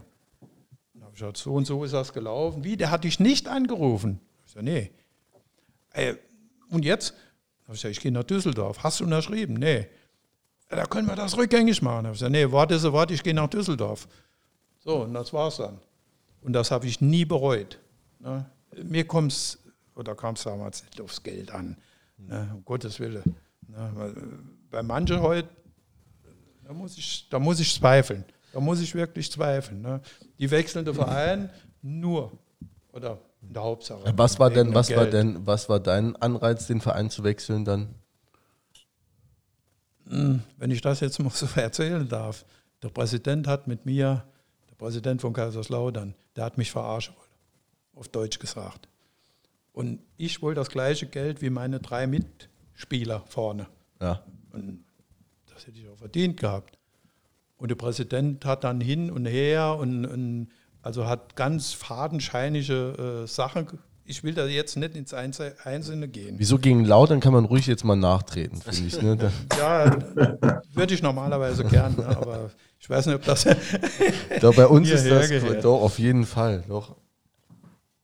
Er hat zu mir gesagt, äh, wenn der OB in Kaiserslautern aus dem Urlaub zurückkommt, dann sprechen wir mit dem, dann kriegst du ein Grundstück auf Erbpacht, das den Wert hat, was ich eigentlich äh, verlangt habe. Und da habe ich gesagt, okay, müssen wir mal abwarten. Dann bin ich nach Hause gefahren, meinen großen Bruder gefragt, was ist denn Erbpacht? Hat er mir das erklärt. ne? Also, nee, das machen wir nicht. Ne? Dann habe ich den Präsident angerufen, habe ich gesagt, hör mal, äh, äh, Preises, das mache ich nicht. Ne? Wenn, dann will ich das Geld und das gleiche Geld wie die anderen auch. Und dann hat er mich hingehalten und hingehalten. Ne? Und äh, mittlerweile waren ja dann, wie gesagt, Bayern München, Frankfurt, Duisburg, Düsseldorf waren die ersten, die mit mir gesprochen haben. Und das hat er ja auch mitgekriegt, ne? das habe ich ja erzählt. Und äh, dann hat der auf einmal irgendwie auf Stur geschaltet. Dann lässt er in der Zeitung veröffentlichen, heute Mittag, letzter Termin, morgen Mittag, letzter Termin mit Wolfgang Seel. Wenn er dann von seinen erhöhten Forderungen nicht runtergeht, kann er gehen. Da habe ich gesagt, Moment, die Zeitung angerufen. Der Journalist angerufen. Ich, gesagt, ich weiß gar nichts vom Gespräch. Ne? Das gibt's doch nicht. Nee, der hat mit mir nicht gesprochen. Und ich habe keinen Termin. Hat er das in der Zeitung, hat er das nochmal so ein bisschen anders dargestellt, aus meiner Sicht. Ne? Aber es war dann klar, ich gehe weg nach Mit Düsseldorf. dem Verein nie wieder. Nie wieder. ne? Und äh, ja, ich will jetzt nicht zu viel sagen, aber wenn der FC in Kaiserslautern spielt, gehe ich nicht hin. Okay. Gehst nicht hin? Nein. Er fahrt auch mit uns mit dem Zug. Nee. Das Ding ist gegessen. Also ist ja damals schon der OB und so krumme Geschäfte, ne? Da hat sich ja bei Lautran gar nichts geändert. Da hat sich nichts geändert. Es bleibt ein Schmierlappenverein. Ähm, aber dann bist du ähm, zu einem Verein gewechselt 1973. Wir befinden jetzt im Jahr, äh, befinden uns im Jahr 1973. 66 mhm. hast du quasi beim FC gestartet, bist dann nach fünf Jahren äh, zu Lautern, da zwei Jahre gespielt und bist jetzt 73 dann zu Fortuna, ähm, die du mittlerweile auch, äh, glaube ich, hast du mal irgendwo als Herzensverein bezeichnet. Ja. Du warst da auch dann neun Jahre, ne, bis Anfang Acht, der 80er. Achteinhalb Jahre. Jule, Jule, darf ich vielleicht, genau, bevor wir zu Düsseldorf äh, kommen, der Peter und ich äh, können es vielleicht sogar noch ein Stück besser als du. Man muss ja mal die Bundesliga-Situation oder vielleicht können wir die Bundesliga-Situation, 73, ne, waren wir auch noch jung, äh, nochmal aufrollen. Ne? Also warum ist man eben zu Düsseldorf gegangen oder Bayern? Weil es ja damals ne, die Bundesliga ganz anders war. Aber äh, Wolfgang, vielleicht kannst du das so ein bisschen erzählen, wie die Machtverhältnisse damals in der Bundesliga waren. Ja, das wollte ich auch äh, sagen. Die Fortuna hat Dritter gemacht. Die Fortuna waren Aufsteiger, haben im zweiten äh, Jahr Dritter gemacht. Und die Mannschaft da kannte ich schon ein paar Spieler, der Dieter Herzog zum Beispiel von der B-Nationalmannschaft. Und der war mir sehr sympathisch. Ich glaube, wir waren sogar auf dem Zimmer zusammengelegen. Und das hat alles irgendwie gepasst. Und dann haben sie äh, Spielausschussvorsitzender Werner Fassbender, der ist extra mit dem Flugzeug nach, äh, in Ensheim gelandet von Düsseldorf her und hat sich mit mir in St. Ingbert getroffen und das war alles so, das war so nett, das war sympathisch und ja, das hat mir irgendwo gelegen. Ne? Das war mir wichtig. Und ja, und dann habe ich mich dann, habe ich ja vorhin die Geschichte erzählt, dann habe ich mich dann für Düsseldorf entschieden und habe das eigentlich nie bereut. Also die rheinische Frohnatur hat dir immer gefallen. Wobei nee, nee, Frohnaturen in der Form waren das nicht ich bin dort richtig gut aufgenommen worden. Und herzlich. Äh, richtig herzlich. Ja, nicht nur vom Vorstand. Ne, ich habe ja heute noch tolle Verbindungen nach Düsseldorf ne, zu der Spieler von damals. Ne, wir treffen uns auch äh, öfter mal, so all, normalerweise alle Vierteljahr, aber jetzt durch Corona äh, ist da, ich glaube vor zwei Jahren waren wir das letzte Mal zusammen. Und äh, das hat mir einfach als Mensch gelegen. Ne? Pfeife aufs Geld, ich wollte Fußball spielen, ich wollte mich wohlfühlen und das hatte ich dort erlebt. Ne? Wie gesagt, die waren Dritter, ne? nachher sind wir dann auch irgendwann ein bisschen abgefallen. Da waren wir mal Zehnter oder Achter oder was weiß ich. Ne? Auf jeden Fall habe ich auch äh, dann ganz tolle Erinnerungen durch die Pokalspiele, Europapokal-Endspiel. Ne? Das waren natürlich Highlights. Ne? Wir waren dreimal hintereinander 1978, 79 und 80, dreimal hintereinander im DFB-Pokal-Endspiel. Das erste haben wir verloren gegen Köln. Das war ja, ist ja auch so rheinisches Derby. Ne? Das war natürlich nicht so schön. Und dann haben wir gegen Hertha BSC haben wir 1-0 gewonnen. Da habe ich in der 117. glaube ich, das 1-0 gemacht. Und das war ja dann so ein bisschen nicht der Höhepunkt meiner Fußballlaufbahn, aber so das, ja, das Erlebnis überhaupt. Und dann waren wir im gleichen Jahr waren wir noch im Europapokal-Endspiel im Mai und leider gegen Barcelona 4-3 verloren nach einem grandiosen Spiel. Und da habe ich auch zwei Tore gemacht. Ne? Und dann, ja, das verbindet mich dann auch mit der Düsseldorfer. Oder die ja. Düsseldorfer denke dann an, wenn sie, an, wenn sie den Namen hören, denken sie dann auch ja. an, an mich. Und, ja, dann hast du also auch mit, mit einer Mannschaft, muss man sagen, die heute vielleicht vergleichbar, wenn man die heutige Bundesliga guckt, weil die Kräfteverhältnisse, also ein Spitzenclub war es, war es ja nie in dem Sinne, nee. dass die immer, das waren damals die Bayern natürlich, Borussia ja. Mönchengladbach, genau. 1. FC Köln, Hamburger Sportverein, das ja. waren so die, waren die, die Dickschiffe ne, in, ja. der, in, der, äh, in der Bundesliga. Ja, was der Jens hören wollte, ja. ja. Und ähm, das wäre jetzt so wie, wie heute, keine Ahnung, wer ist denn so, so eine Mannschaft, die so solide immer so im Mittelfeld mitschwimmt in der in der Bundesliga. Freiburg mittlerweile. Ja, mittlerweile, ja. Freiburg, das ist ja, für mich ein ganz netter und, und der Trainer, der, der gefällt mir ja sau gut. Ja. Ne, der, der, Trainer von, von Freiburg, das ist richtig guter. Wobei Düsseldorf hat schon viel größere Stadt, größeres Stadion als Freiburg, von daher kann man es nicht so vergleichen. Ja, aber die Freiburger haben ein neues Stadion ja, jetzt. Die haben jetzt ein neues, das ist, genau. Das ist ja auch groß. Aber die Düsseldorf, die Stadt, hat mich eigentlich nie so groß gereizt. Ich war gut wie nie in der Altstadt. Ich hab, wir haben gerade vorhin drüber gesprochen, ich habe in Ergrad gewohnt, das sind äh, sechs, sieben Kilometer vom Trainingsgelände Flinger-Bräuch weg. Und äh, ich war der erste Spieler, der von außerhalb kam, der dort in Ergrad gewohnt hat. Und nachher waren es fünf oder sechs, die, ne, die dann nachgezogen sind. Und dann haben wir so richtig schöne Gemeinschaft gehabt auch, sind zusammen zum Training oft gefahren.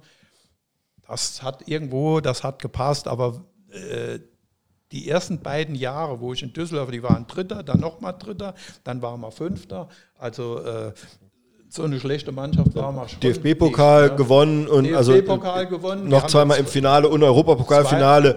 Also da kann man schon sagen, das war eigentlich so, wenn heute ein Fortuna-Fan zurückguckt, egal ob er es miterlebt hat oder nicht, der sagt, das war die goldene Zeit. und die, die hast du Zeit. mitgemacht, mitgeprägt. Ja. Ähm, und das ist ja schon ja, das ist ja, geil, oder? Jeder damals, wenn ich sage, ich bin aus Saarland, Saarland, geil, Wolfgang See, ne? Und äh, ähm, wie heißt der? Ihr hattet ja noch einen Saarländer im Gerd Team. Zewe. Gerd Zewe war ja auch lang. Äh, lang ja, der ist Ehrenspielführer in Düsseldorf. Ja, also. Ja, also auch in, äh, eine Ikone. Ne? Wir haben dann aber auch 1980 das zweite Mal äh, Pokal, den Pokal gewonnen. Wir waren also dreimal hintereinander okay. Pokalendspiels. Erst haben wir verloren, zweite 1-0 gewonnen und das dritte haben wir dann 2-1 gegen Köln gewonnen da muss auch ich nochmal gegen Köln. Da muss ich direkt mal einhaken. Ne? Also, weil das sind ja quasi die größten Highlights auch deiner Karriere, nicht nur von, von der Fortuna, sondern auch deiner Karriere, dass wir da, äh, dass wir das auch äh, ausreichend würdigen. Ähm, also erstmal die, also in dem das zweite Pokalendspiel, da hast du in der 117. Minute ein Tor geschossen. Äh, das war ein Rückpass auf den, äh, wer war das? Rückpass, Nick, Nickbur. Rückpass vom Uwe Klemann zum Nickbur. Der Ball ist aufgesprungen vom Nickbur und der kriegt noch auf die Brust, Ball prallt ab. Und ich habe das vorher instinktiv geahnt, dass der jetzt zurückspielt. Der Ball prallt ab und ich aus unheimlich spitzem Winkel mit dem linken Fuß von links mit der Innenseite die Inside rein. Es war, Eck, ne? es war ein, äh, äh ja, es war extrem. Das war dann das Tor des, äh, äh Tor des Monats. Natürlich, äh, äh, so wichtig das Tor ist immer Tor des Monats, so schön war es doch nicht, aber es war halt wichtig. Ne? Es war extrem wichtig und äh, ja, hat dann auch dazu geführt, dass ihr den DFB-Pokal gewonnen habt. wie, wie waren da die Feierlichkeiten in Düsseldorf? Wie seid ihr empfangen worden in Düsseldorf? Oh, da war was los. Ne? Das Spiel war ja in Hannover. Ne? Und am nächsten Tag, da war natürlich der Rathausplatz, der war zu klein. ja, das alles war, war schon der Erste, der rausging. Ich weiß nicht, wer, da, wer das damals war und hat den Pokal in der Hand. Ne, in Düsseldorf sind ja, am Rathaus sind ja ganz kleine Balkone, da passen ja nur drei, vier Leute drauf. Das ist ja immer nacheinander. Da sind wir dann nacheinander, sind wir dann raus. Ne? Und dann gesungen mit den Fans und alles, wie das halt so üblich ist. Ne? Das war natürlich, äh, das war ganz toll, das war ein Erlebnis. Ne? Und hinterher dann schon noch weiter in die Stadt, oder? Also oder direkt nochmal Waldlauf. Hatte, ne? nee, das war nicht. hinterher hatte der OB hatte eingeladen zum Mittagessen und äh, dann sind wir so nach und nach nach Hause. Aber als wir das zweite Mal den Pokal gewonnen haben, das war in der Woche. Und dann sind wir, da waren wir in der Altstadt. Ne? Da sind wir auch auf dem Balkon und große Feier und alles. Und hinterher waren wir alle in der Altstadt. Am Schluss stand ich ganz allein irgendwo und stand ich ganz allein irgendwo und äh, ja, und habe mich gefragt, wo sind die alle? Ne? Und dann bin ich mit dem Taxi nach Hause gefahren. Ja, aber das, also was, was mich gewundert hat, also ähm, neben den DFB-Pokalerfolgen, die du damals oder die ihr damals gefeiert habt, wart ihr ja auch, also im gleichen Jahr 79, als ihr den DFB-Pokal gewonnen habt, wart ihr ja auch im Endspiel äh, des Europapokals der Pokalsieger. Ja. Ähm, wie seid ihr überhaupt reingekommen? Weil ich muss jetzt auch nochmal, weil tatsächlich, das ist auch ein Cup, den gibt es seit über 20 Jahren nicht mehr. Ähm, da sind damals Teilnehmer dieses Cups waren dann die Pokalsieger der jeweiligen Landeswettbewerbe. Ich glaub, Köln ist Meister die, geworden. Die Kölner, sind, die Kölner, sind, Meister geworden und dadurch haben wir den Platz von Köln eingenommen. Als die, sind, weiter, die haben im Landesmeister Cup gespielt ja. ne, und als Vize genau. äh, Pokalmeister. Ja, okay. Okay, und dann, äh, und dann seid ihr bis ins Finale gekommen ja. äh, gegen Barcelona. Also es muss man sich jetzt heute auch mal nochmal, also kurz mal nochmal auf der Zunge zergehen lassen, ne? dass wir, dass dann äh, die Fortuna damals äh, ähm, äh, ja mit den Leuten dann äh, gegen in, in so einem Finale, in einem internationalen Finale, da 4-3, ne? 4-3 verloren nach Verlängerung. Nach Verlängerung, ja. Das ist schon. Ähm, das ist schon krass und ähm, ich habe mir eben, und jetzt finde ich es ähm, nicht mehr mal. Dann kann ich es ja überbrücken, Jule. Ja. Ne? Also man muss sagen, bei Düsseldorf, glaube ich, gab es drei oder vier Nationalspieler aber auch. Ne? Also mit, mit den Alofs-Brüdern. Ne, vorher, ähm, vorher gab es, ja, Alofs natürlich.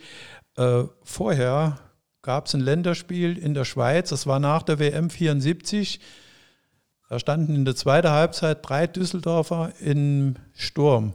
Das war rechts außen Rainer Geier, links außen Dieter Herzog. In der zweiten Halbzeit bin ich eingewechselt worden und habe dann mein erstes mhm. Länderspiel gemacht. Also war nur eine Halbzeit.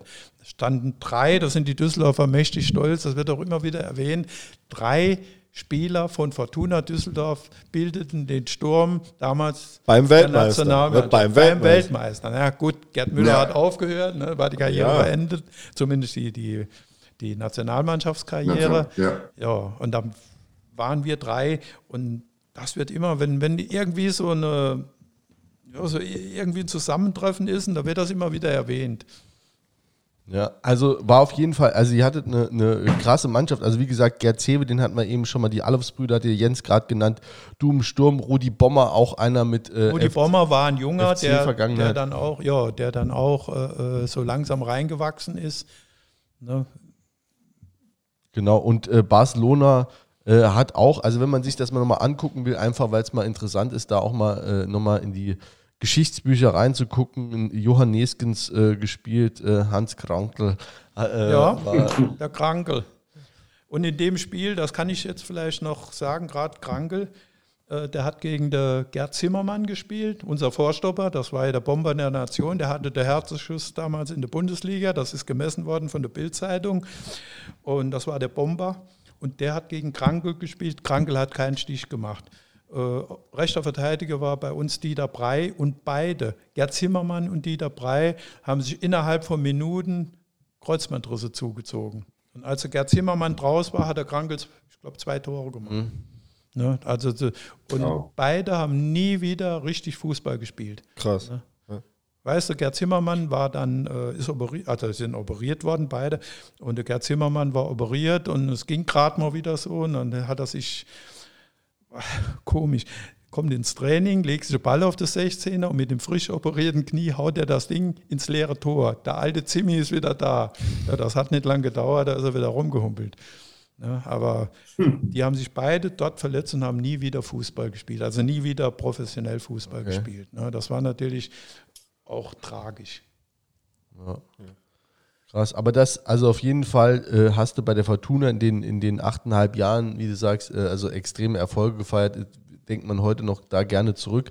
Ja. Ähm, das war auch dann die Zeit, in der du Nationalmannschaft gespielt hast. Ne? hast ja Nationalmannschaft habe ich gespielt äh, nach der WM 74 und äh, erste Länderspiel, wie gesagt, hier in der Schweiz.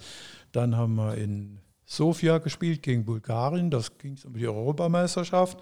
Da habe ich Mittelstürmer gespielt. Ich war ja eigentlich gar kein Mittelstürmer, ne? aber ich habe da zweimal Mittelstürmer gespielt ne? und gar nicht so schlecht. Ne? Und dann haben wir ein Spiel gemacht, ein Freundschaftsspiel gegen, da war ich auch Mittelstürmer, habe ich gegen den Reisbergen gespielt. Äh, aus den Niederlanden. Also wir haben gegen die Nieder Niederlande gespielt und ich habe gegen Reisbergen gespielt und dann haben wir äh, Spiel ging 1-1 aus, war Freundschaftsspiel in Frankfurt. Und da habe ich die Torvorbereitung gemacht. Hage Wimmer hat das Tor reingeköpft und das war dann das Tor des Monats damals.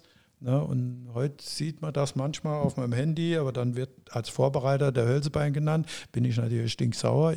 Der hat gar nicht mitgespielt. Ich habe es bei Fußballdaten gefunden, da steht Herbert Wimmer, Kopfballtor, äh, äh, Flanke Wolfgang Seel. Och, da steht da drin. Steht richtig. Ne? Ja. ja. das ist auch richtig so. Ja. ja. Und das war sehr unglaublich. Der Beckenbauer hat auf linker Verteidigerposition gestanden und hat mir mit dem Außenriss den Ball in den Lauf gespielt.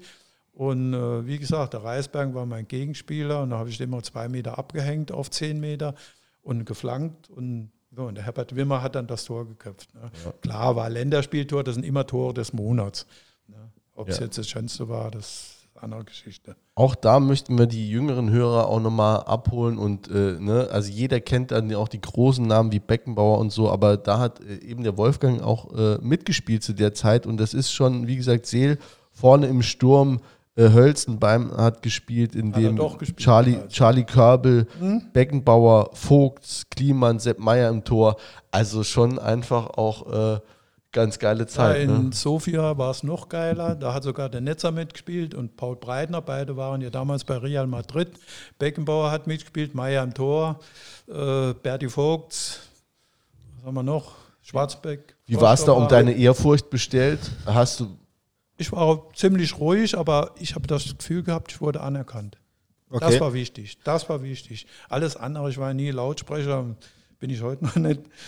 Aber das war wichtig, dass ich Aber, anerkannt wurde. Ja. ja. wie war das so mannschaftsintern dann in der Nationalmannschaft? Ich meine, man hat sich eh nicht oft getroffen. Es waren ja dann auch wie heute auch, ne, ein paar Mal im Jahr kommt man dann zusammen, wenn man eingeladen wird. Ähm, dann eben so Leute wie, wie Beckenbauer, die ja schon auch einen, einen krassen Führungsanspruch hatten oder so, dass sich da alles so möglichst um sie dreht. Oder dann auch Paul Breitner, der jetzt auch, sagen wir mal, nicht so der umgänglichste oder so ist. Zumindest wird es so kolportiert.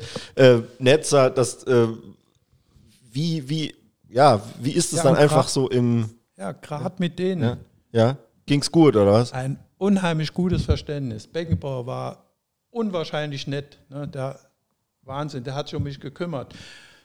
Paul Breitner. Ne? Gut, über Paul Breitner bin ich ja damals, äh, gegen den habe ich ja gespielt mit Kaiserslautern.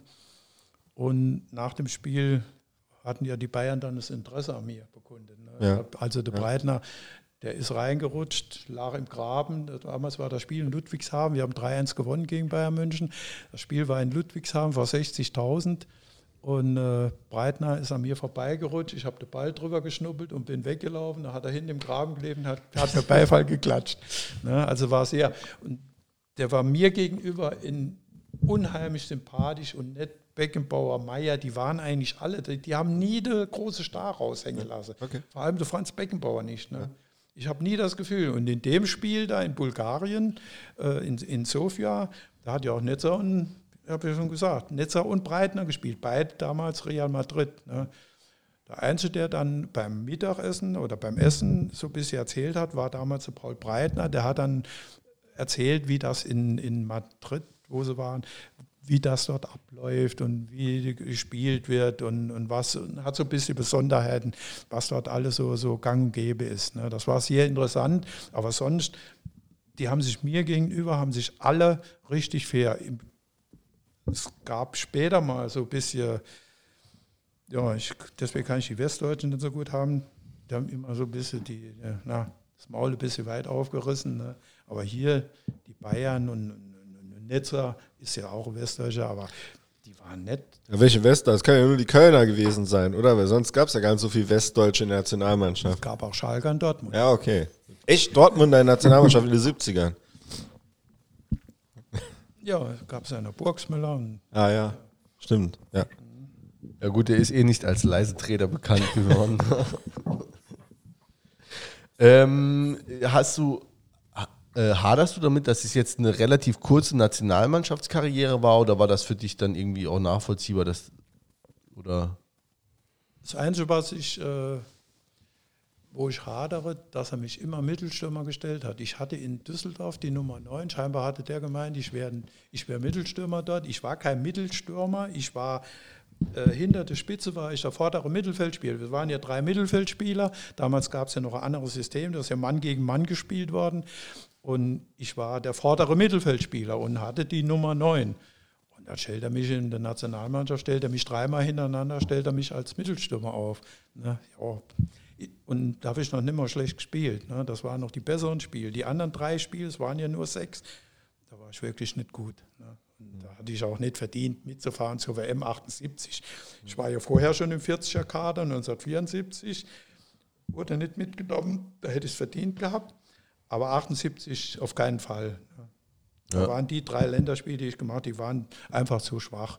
Ne? Und da hadere ich auch nicht. Ich war, ich war froh, zu Hause geblieben zu sein. Was sollte ich da mitfahren nach Argentinien und ja, sitze dort irgendwo noch nicht mal auf der Bank. Und ja, das wäre für mich nichts gewesen. Aber so mit, mit äh, Drucksituationen hattest du nicht zu kämpfen, wenn du jetzt, ne, auf einmal äh, wirst du dir gewahr, dass du hier in der Nationalmannschaft spielst, hinter dir der Meier und der Beckenbauer und hatte also und nee. alle Zuschauer, ARD und nee. Hat, ich hatte keinen, überhaupt keinen Druck. Das hat mir überhaupt nichts nicht zu schaffen gemacht. Ne. Ich habe frei rausgespielt und ja, ich war nicht, natürlich, eine gewisse Anspannung ist ja immer da, aber ich war nicht nervös gar nichts. Ob Hassel oder Barcelona, du das hast ist da. egal. ja, sehr gut. Ähm, habt ihr noch was zur, äh, zur Nationalmannschaft, bevor ich weiter rattere ins. Äh, nee, da äh, schütteln sie mit, mit, dem Kopf. Einfach glücklich um die WM 78 halt auch äh, rumgekommen. Jetzt im Nachhinein. Natürlich wäre wahrscheinlich eine WM per se geil gewesen, dann noch in Argentinien aber äh, die war ja dann doch von Anfang an verkorkst. Die war verkorkst und äh, gegen Österreich das Spiel, Ivert Narich, ne, das wissen wir ja alle. Ne, und damals hat der Josef Hickersberger, der mit mir der Mannschaftskamerad von mir war in Düsseldorf, der hat damals bei der Österreicher mitgespielt und ich habe ihn dann sehr beglückwünscht, als er zurückkam und die Saison wieder begann, die neue Saison. Und äh, ja, das war auch so ein, so ein Typ, so ganz netter, netter Mensch. Äh, äh Josef Hickersberger, ne, der hat ein oder zwei, zwei Jahre hat er bei uns gespielt in Düsseldorf. Also ich habe schon äh, in der Mehrzahl nette Leute kennengelernt. Ne. Es gab aber auch andere, aber die nennen wir nicht. Okay. Gut, wollen wir heute darauf verzichten. Die aus Lautern haben wir ja genannt. Ja. Das reicht ja. ähm, und dann ähm, hast du mit 34, also jetzt sind wir so, wir springen ins Jahr 1982, dann ähm, hast du quasi, da warst du oder bist du 34 geworden in dem Jahr, hast aber dann jetzt nicht ans Karriereende gedacht, sondern äh, dann nochmal zurück äh, zu einem äh, ambitionierten Zweitligisten. Ne? Ne, wir waren in der Oberliga. Das war, war damals was genau. auch noch, was noch wir Oberliga. Okay. In der Oberliga gespielt. Äh, aber ich auf jeden Fall zweitklassig. Ne? Ich hatte in nee, nee, das war drittklassig. War gab die zweite Liga gab es schon. Gab es schon. Und es war aber. War drittklassig. Genau. Ah, 82 war mit drittklassig, okay. Ja. Ich hatte in Düsseldorf auf einmal einen Trainer, der hieß Jörg Berger. Und der hat sich immer an den Alten gerieben. Gerzewe und an mir. Ich wurde nur beschimpft. Und Gerzewe wurde nur beschimpft. Ich kann mich an Dinge erinnern, ne, da bin ich während dem Training, ich hatte vor niemand mehr Angst, bin ich raus, der saß auf der Tribüne, wir haben ein Spiel gemacht untereinander und da hat er mich von der Tribüne her, hat er mich beschimpft, ungerecht. Nicht wie ich meine, sondern es war ungerecht. Und da bin ich hingerannt und habe gesagt, wenn Sie jetzt nicht aufhören, über mich zu schimpfen, gehe ich sofort rein. Ne? Ich schicke Sie rein und nach dem Training gab es dann ein Gespräch und dann habe ich dem mal erzählt, was ich denke. Ja, auf jeden Fall mit dem kam ich nicht hin. Ich habe aber immer gespielt. Ich habe immer von Anfang an gespielt. Das ist nicht so, wie es heute dargestellt wird. Ich wäre dort weg, weil der mich nicht mehr aufgestellt hat. Nee, ich habe immer gespielt. Und dann kam Flächenberg aus Saarbrücken und hat irgendwann, äh, habe ich dann gesagt, okay, versuch alles, ich gehe zum FC. Und dann wurde ich ja dann, das hat dann funktioniert, da gab es dann irgendwie Verhandlungen noch mit der Ablöse. Und dann bin ich während der Saison bin ich weg und dann wurde ich erst mal ein Vierteljahr gesperrt, weil ich ja zum Amateur wurde. Und er hat, dann habe ich gesagt, das bringt doch nichts, warum? Ich kann doch die Saison noch fertig spielen. Dann hat er gesagt, der Flächenberg, nee, wenn wir dann aber noch so einen Aufstiegsplatz haben und dann könnte da uns noch helfen, dass wir vielleicht dann aufsteigen. Na, okay, ja. Und dann war ich frei im April und habe noch vier Spiele mitgemacht, aber Aufstiegsplatz war damals schon passé. Auf jeden Fall habe ich die vier Spiele eine alte Saison gemacht. Und dann hatten die vorher, der FC, in Leiven gespielt, unentschieden. Und danach haben sie den Trainer Dieter Schulde entlassen. Und da habe ich gesagt, Mensch, das gibt's doch nicht. Warum entlassen die den Trainer nur, weil die unentschieden gespielt haben? Und da habe ich der, der Schulde angerufen, da habe ich gesagt, das gibt's doch nicht. Der, der Flächenberg, der sitzt da auf der Tribüne, der ist ganz fix und fertig. Ne? Da hat er gesagt, was? Der hat mich doch entlassen. ja. Und äh, ein paar Tage später höre ich dann, neuer Trainer, Uwe Klimaschewski. Habe ich für mich gedacht, oh Gott, wäre ich doch in Düsseldorf geblieben. Ihr kennt das Lied. oh nee. Und dann hat sich aber herausgestellt. Den hast du schon also, gekannt. Nee. Den Klima. Nee. nee aber sein Ruf nee, eilte ihm voraus. Ist ihm, ja. Und äh, dann hat sich aber herausgestellt, von, von, von der taktische, vom Umsetzen, vom das, was er der Spieler mitgibt, dass er wirklich vom Fußball unheimlich viel Ahnung hat. Aber die Art und Weise, wie er das manchmal rübergebracht hat, oh Gott, die war unerirdisch. Mir gegenüber war er immer recht fair. Also er war schon hemdsärmlich ne? und so ein Haut drauf. Boah, da sind Dinge gefallen, mein lieber Mann. Hat auch Spieler vorgeführt, auch so, ja. ne? also schon aber, auch. Aber wir sind mit Glanz und Gloria sind wir Meister geworden, aufgestiegen in die zweite Liga und sind dann zwei Jahre später sind wir dann nochmal aufgestiegen in die erste Liga. Und in der Relegation damals. In der, in der Relegation ja. gegen Bielefeld. Ne? Das Spiel Bielefeld, das war von der Emotion her, war das noch, ist für mich noch höher zu bewerten wie gegen Barcelona und was weiß ich, Köln, Endspiel. Das war für mich das Spiel meines Lebens. Okay. Das Spiel in Bielefeld. Ja, das habe ich ja selber miterlebt, deshalb bin ich ja froh, dass du das sagst. Ja. Lehnt sich bitte ähm, zurück.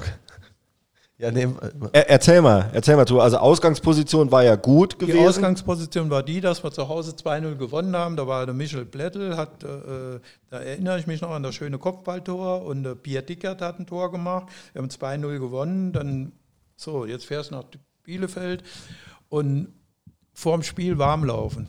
Da lief dann Musik, kann ich mich noch gut daran erinnern, Live ist live. Und da hatte ich Tränen in den Augen. Ich bin rauf und runter, habe mich warm gelaufen, habe gemacht und habe dort also wirklich ein überragendes Spiel gemacht. Ich war ganz allein vorne im Sturm, alle anderen waren in der Abwehr. Ich war ganz allein im Sturm und habe gegen zwei, manchmal gegen drei Mann gespielt. Die waren alle Kops größer wie ich. Und ich habe dort von, von zehn Bällen, habe ich sieben oder acht mehr erkämpft. Ne? Und so, und dann macht, machen die Bielefelder machen auf einmal das 1-0. Und dann war das ganze Ding war am Kippen. Ne? Auf der alten Alm noch, nichts Schüko Arena, ja. das war die alte Bielefelder sind, Alm. Die haben auf unser Tor gespielt, ne? Wahnsinn. Dann wird ja. der Mundo Billa, unser Mittelfeldspieler, wird vom Platz gestellt. Also zehn Mann, 1-0 und noch, was weiß ich, eine Viertelstunde oder 20 Minuten zu spielen. Ne? Und dann kam auf einmal vorne kam zum Freistoß, Josefi, der den Ball über die Mauer hebt und es steht 1-1 und dann war das Ding war gegessen. Ne?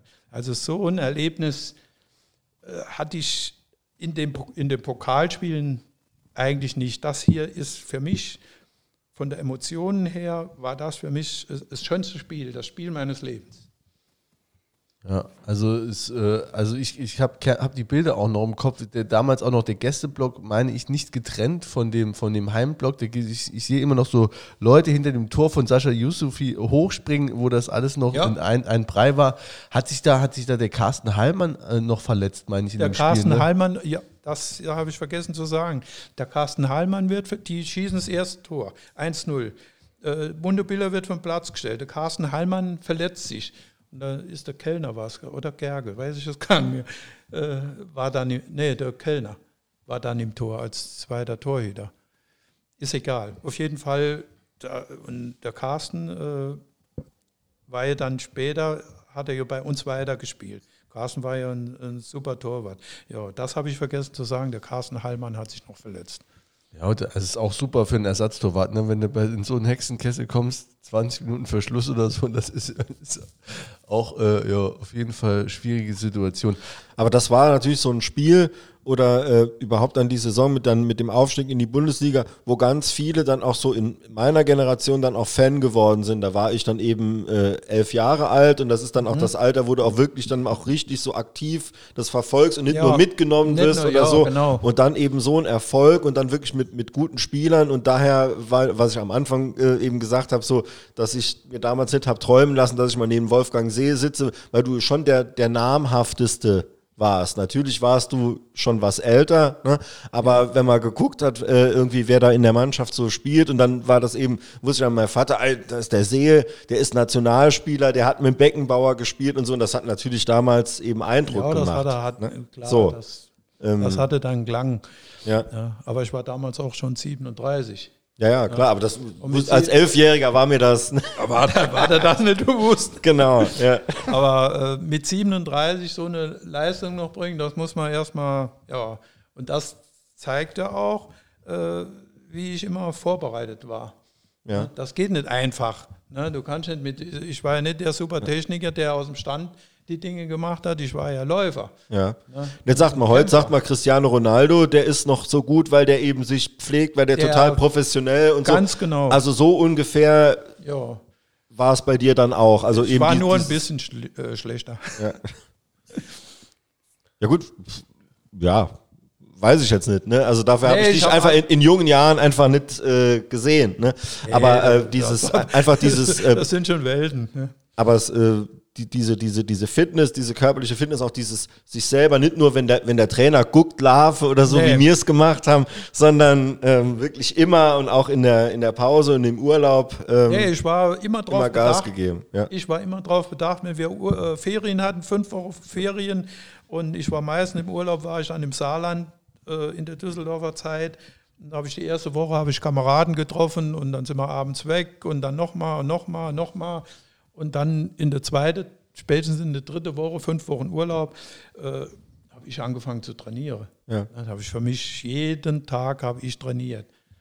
Und deshalb war ich auch nie verletzt. Ich bin nie, äh, nie kalt erwischt worden. Ich war immer fit. Und dann hast du mit 37 nochmal Bundesliga spielen dürfen. So. Ja, das und war die Saison, die war natürlich für mich nicht so so glücklich. Ich glaube, für den ganzen Verein war es Für den ganzen also, Verein war es nicht glücklich.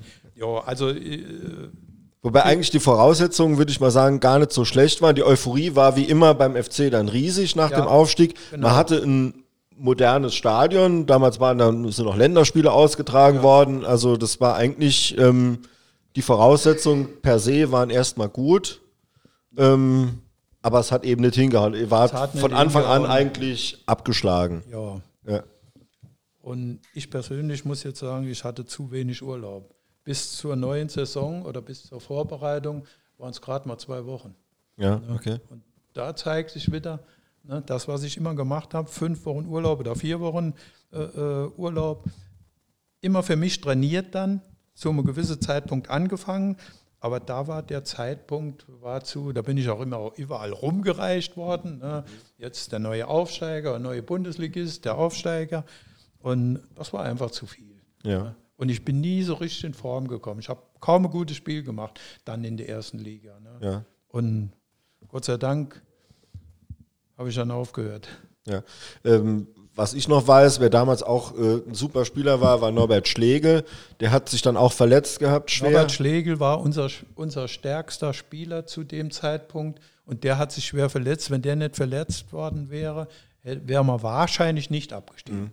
Ja. Norbert Schlegel war damals in einer Hochform. Ja. ja. Und, aber ansonsten, wenn man auch die, die Leute guckt, es war, war, es war eigentlich keine schlechte Mannschaft. Nee. Ähm, ja, für mich war es damals unerklärlich, warum man, warum man, wie, wie könnte die absteigen, ne? Aber ähm, ja, in der Vorrunde haben wir noch einen guten Tabellenplatz. Ich glaube, wir waren Zehnter oder Elfter oder Zehnter. Ne? Aber in der Rückrunde sind wir dann einfach eingebrochen. Ja, ich will jetzt nicht ins Einzelne gehen, aber da sind wir ja, eingebrochen. Ja, ja. Gut, aber äh, es war gut, das war jetzt deine letzte Saison, aber wir haben noch äh, das Pokalspiel äh, außer Acht ah, ja, genau. gelassen. Genau. Ne? Pokal-Halbfinale. Das Pokal, ja. Was heißt Pokalspiel? Ne? Also auch ja. diese Pokalsaison, du warst auch noch dabei. Ach so, gegen Uerdingen. Äh, ja. ja. genau. Mhm. Also bis zum, bis zum Halbfinale. Vorher gegen Stuttgart dann, Viertelfinale. Ja. Gegen Stuttgart habe ich nicht mitgespielt, da war ich verletzt. Okay. Ich war auch mal verletzt. Ja, ja und dann gegen, gegen Uerdingen, ja, das war sicher. Aber trotzdem vom, vom Gefühl her, von der Emotion her, war das in Bielefeld natürlich viel höher einzustufen. Aber auf der anderen Seite war das äh, Pokalspiel gegen Stuttgart, das Pokalspiel äh, gegen Uerdingen, das war natürlich auch für der FC, das waren auch äh, Höhepunkte. Ja. ja. Und das ist dann auch 35 Jahre auch nicht mehr passiert. Ähm, also wir waren dann ja 35 Jahre eben nicht mehr so weit und äh, dann hat es 2020 äh, kurz vor der äh, Corona-Krise eben auch nochmal geklappt. Und äh, äh, das ist nicht der Grund für deinen Besuch. Der Grund ist, dass du hier eh sowieso Vereinsikone bist, aber der Anlass zumindest äh, für das Datum, das wir gewählt haben, weil morgen äh, jährt sich das äh, Pokal-Halbfinale äh, gegen die Fortuna dann zum zweiten Mal. Viertelfinale gegen Fortuna. Viertelfinale. Viertelfinale, ja. ja. Viertelfinale. Und ähm, ja, also ich meine, wir haben jetzt die Karriere von dir, also die, die aktive, aktive Fußballerkarriere ja relativ weit besprochen, deswegen würde ich den, den Schritt da jetzt wagen in die, in die Neuzeit. Ähm, ähm, das Spiel, also wir haben ja eben schon mal drüber gesprochen, hat extreme Emotionen ausgelöst. Wie war es für dich mit äh, zwei Herzen in deiner Brust? Ja, eigentlich, wenn ich ehrlich bin, hatte ich nur ein Herz und das wäre der FC.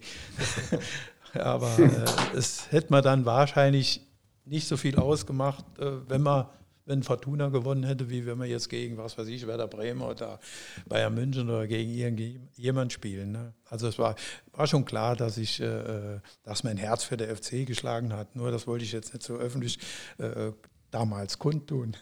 Ne?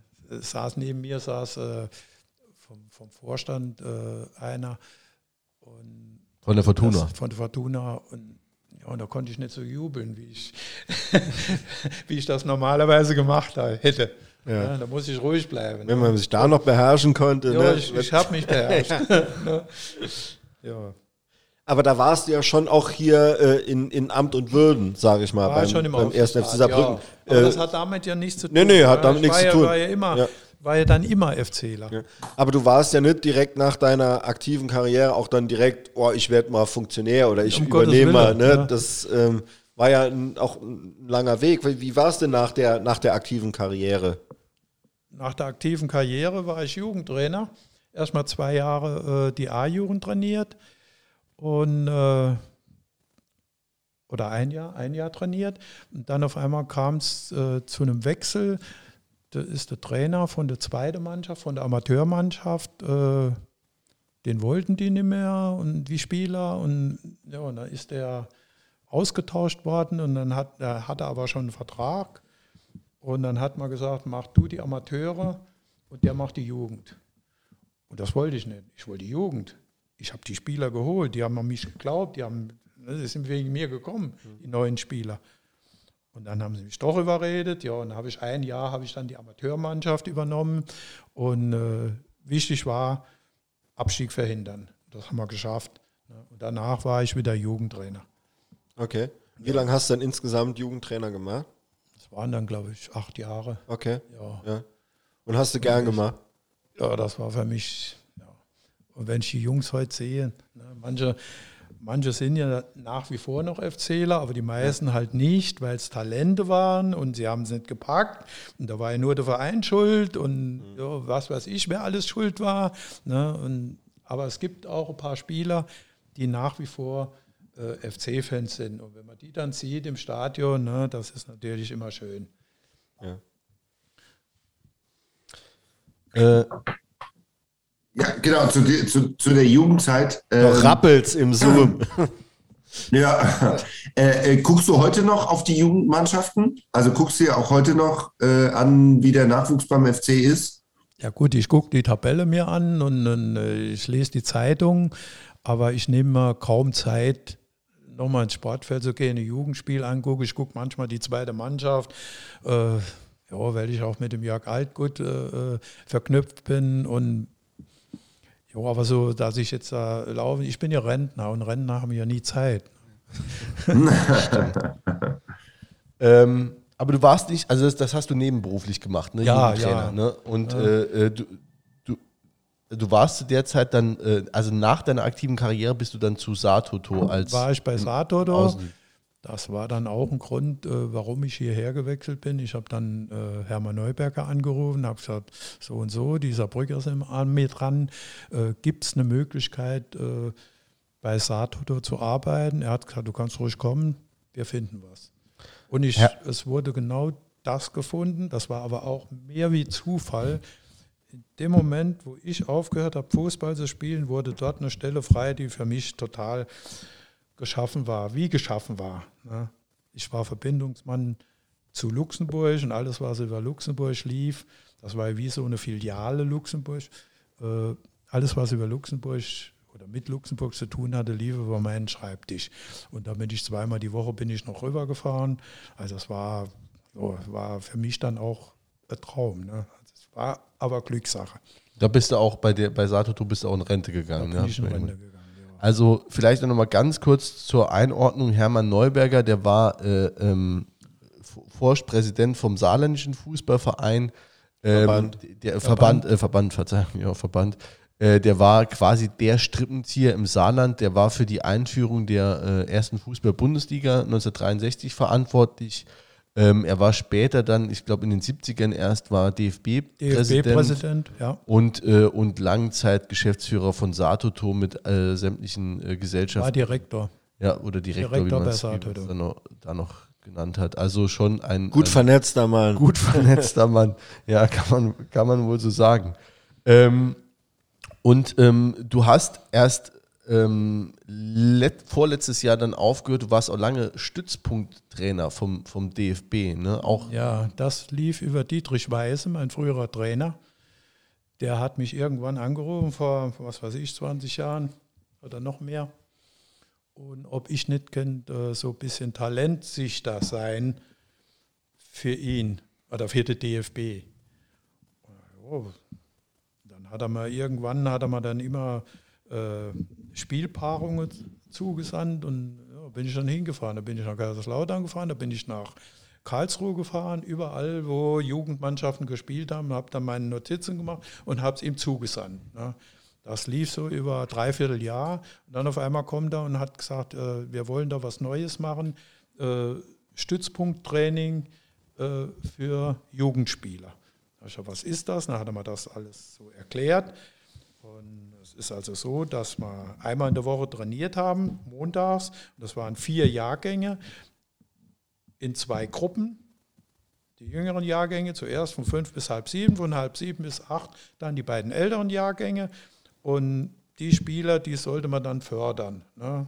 Und äh, ja, da gab es dann auch äh, Bildmaterialien, was wir trainieren sollten und alles. Das war schon recht gut. Ne? Und das habe ich dann ich weiß nicht, 20, 21 Jahre gemacht. Es war dann nur montags und ab und zu haben wir uns dann natürlich auch auf der Sportschule getroffen, wo es Lehrgänge gab und so weiter. Also das, das war für mich wie, wie hausgemacht. Ja. Das, Also ich, ich muss ehrlich sagen, das ist Stützpunkt, also mir sagt das, der Begriff was, aber so richtig Stützpunkt. wusst, was es ist, aber gibt es auch heute noch, ne? Gibt es heute noch, ja. Und wer, wer kommt da, welche, welche Spieler kommen da genau hin? Spieler, die ausgesucht sind, aus den, also wir haben sechs Stützpunkte im Saarland. Okay. Und einer davon war bei der DJK St. Ingbert und das waren wir. Und wir sind später gewechselt nach Altenwald und da ist er heute noch. Und äh, da werden ungefähr 15 bis 18 Spieler, äh, na, fast 20, werden trainiert in einer anderthalb Stunde und dann kommt jetzt die zweite Tour, die älteren Spieler, auch so ungefähr 20 Spieler und die werden, werden dann trainiert und das sind Spieler, die wir Stützpunkttrainer ausgesucht haben. Wir machen also irgendwann so eine Sichtung vorm, vor der neuen Runde und da können die Vereine, können Spieler melden, die Talent haben. Okay. Und dann fahren wir natürlich, wir sind dann immer noch rumgefahren, jeder Einzelne, und hat sich Spieler angeguckt, Spiele angeguckt und hat dann ab und zu mal noch einen gefunden, der gar nicht gemeldet war vorher. Und ja, und dann hast du, hast du deine 15 gute Spiele. Und von, der, von den Spielern äh, versucht man halt, äh, welche rauszubringen. Ne? Da war zum Beispiel war die beste Spielerin oder der beste Spieler, war die Jennifer Marochan. Mhm. Sowas habe ich noch ja. nie erlebt. Ja. So, ja. die war besser als alle Jungs, okay. aber viel besser. die hat in der Halle, dann haben wir ja auch untereinander Turniere, Turniere gespielt, ne, in Lebaren, überall. Die war besser als alle Jungs. Ne, sowas ganz toll. Ne. Ja, das heißt aber mit diesen Stützpunkten nochmal, ähm, das ist dann auf, auf Kreisebene die besten. Immer, weil, weil wenn du sagst, ja, es gibt äh, sechs Stück, also ist dann sehr kleinteilig, so ähm, nicht irgendwie, da kommt keiner aus Karlsruhe dann nur hin oder nee, so. Nee, ne? nee, so. die haben ja dort ihren genau, Stützpunkt. Ja. Ne? Das ist also im ganzen Bundesgebiet. Ja. Ne? Okay. Ja. Und ja, das war St. Ingbert. Wie gesagt, Altenwald und alles, was da um Altenwald rum ist. Ja. Und St. Ingbert. Und ab, ab welcher Jugend ist das? Wie, wie alt sind die, die Jüngsten, die da hinkommen? Die sind äh, drei, 13 Jahre. Okay. Ähm, und ähm, du hast gesagt, die Jugend gehst du jetzt im Moment nicht so oft gucken, aber du von außen als Aufsichtsratsmitglied hast du ja auch einen Blick drauf, da hat sich ja auch viel ich getan. Guck, ja, ich gucke ja. Ne? natürlich auf die Tabelle und sehe das, dass äh, die Ajo und leider absteigen muss. Ne? Auch der müsste schon jedes Spiel nochmal gewinnen. Da steigen ja mehrere Mannschaften ab. Ja, ich glaube ja, fünf oder so, viele. Gucke ich, guck ich mal schon an. Ne? Dann gucke ich mal die Konkurrenz an. Ah, da bin ich dann immer sauer, wenn unsere hinten stehen.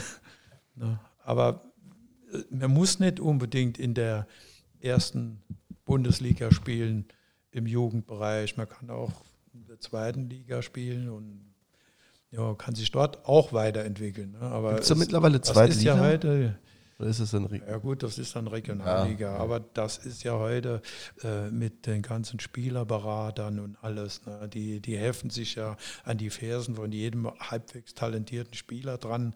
Ne? Und äh, ich habe gerade die Woche habe ich eine Diskussion mit jemandem gehabt. Ich habe, das haben wir früher alles selbst gemacht. Vertrag kann ich doch unterschreiben. Ja, das sind aber Dokumente, die gehen über so viel, über, über 20 Seiten. Worunter lese ich das? Fertig. Es ist, glaube ich, generell der Zweifel an meinem Berufsstand wahrscheinlich, ne? Als, als kann ich ja selber machen. Noch besser als Notar, ne? Der guckt anderen Leuten beim Unterschreiben zu. So aber ja. ähm, klar, aber es ist natürlich auch ein, ein da geht es ja auch schon um Summen. Ich meine, das, das wirst du, wirst du noch besser wissen als, als wir äh, schon im, im Jugendbereich ja, wo man einfach ja, sagen kann, das sind halt auch gewisse Auswüchse ja, des ganzen Geschäfts. Das, die Summen kenne ich nicht. Ja. da habe ich nichts mit zu tun. Und die Spieler, die wir im Stützpunkt haben, das sind ja, das, das sind ja äh, ist quasi zweite Wahl nachher. Weil zum Beispiel FC Saarbrücken hat ein Nachwuchsleistungszentrum neu. Die Elversberger haben ein Nachwuchsleistungszentrum. Die Spieler von den beiden Vereinen, können nicht mehr in den Stützpunkt, die kommen nicht mehr in den Stützpunkt. Ja. Ne? Die bleiben bei ihren Vereinen. Ne?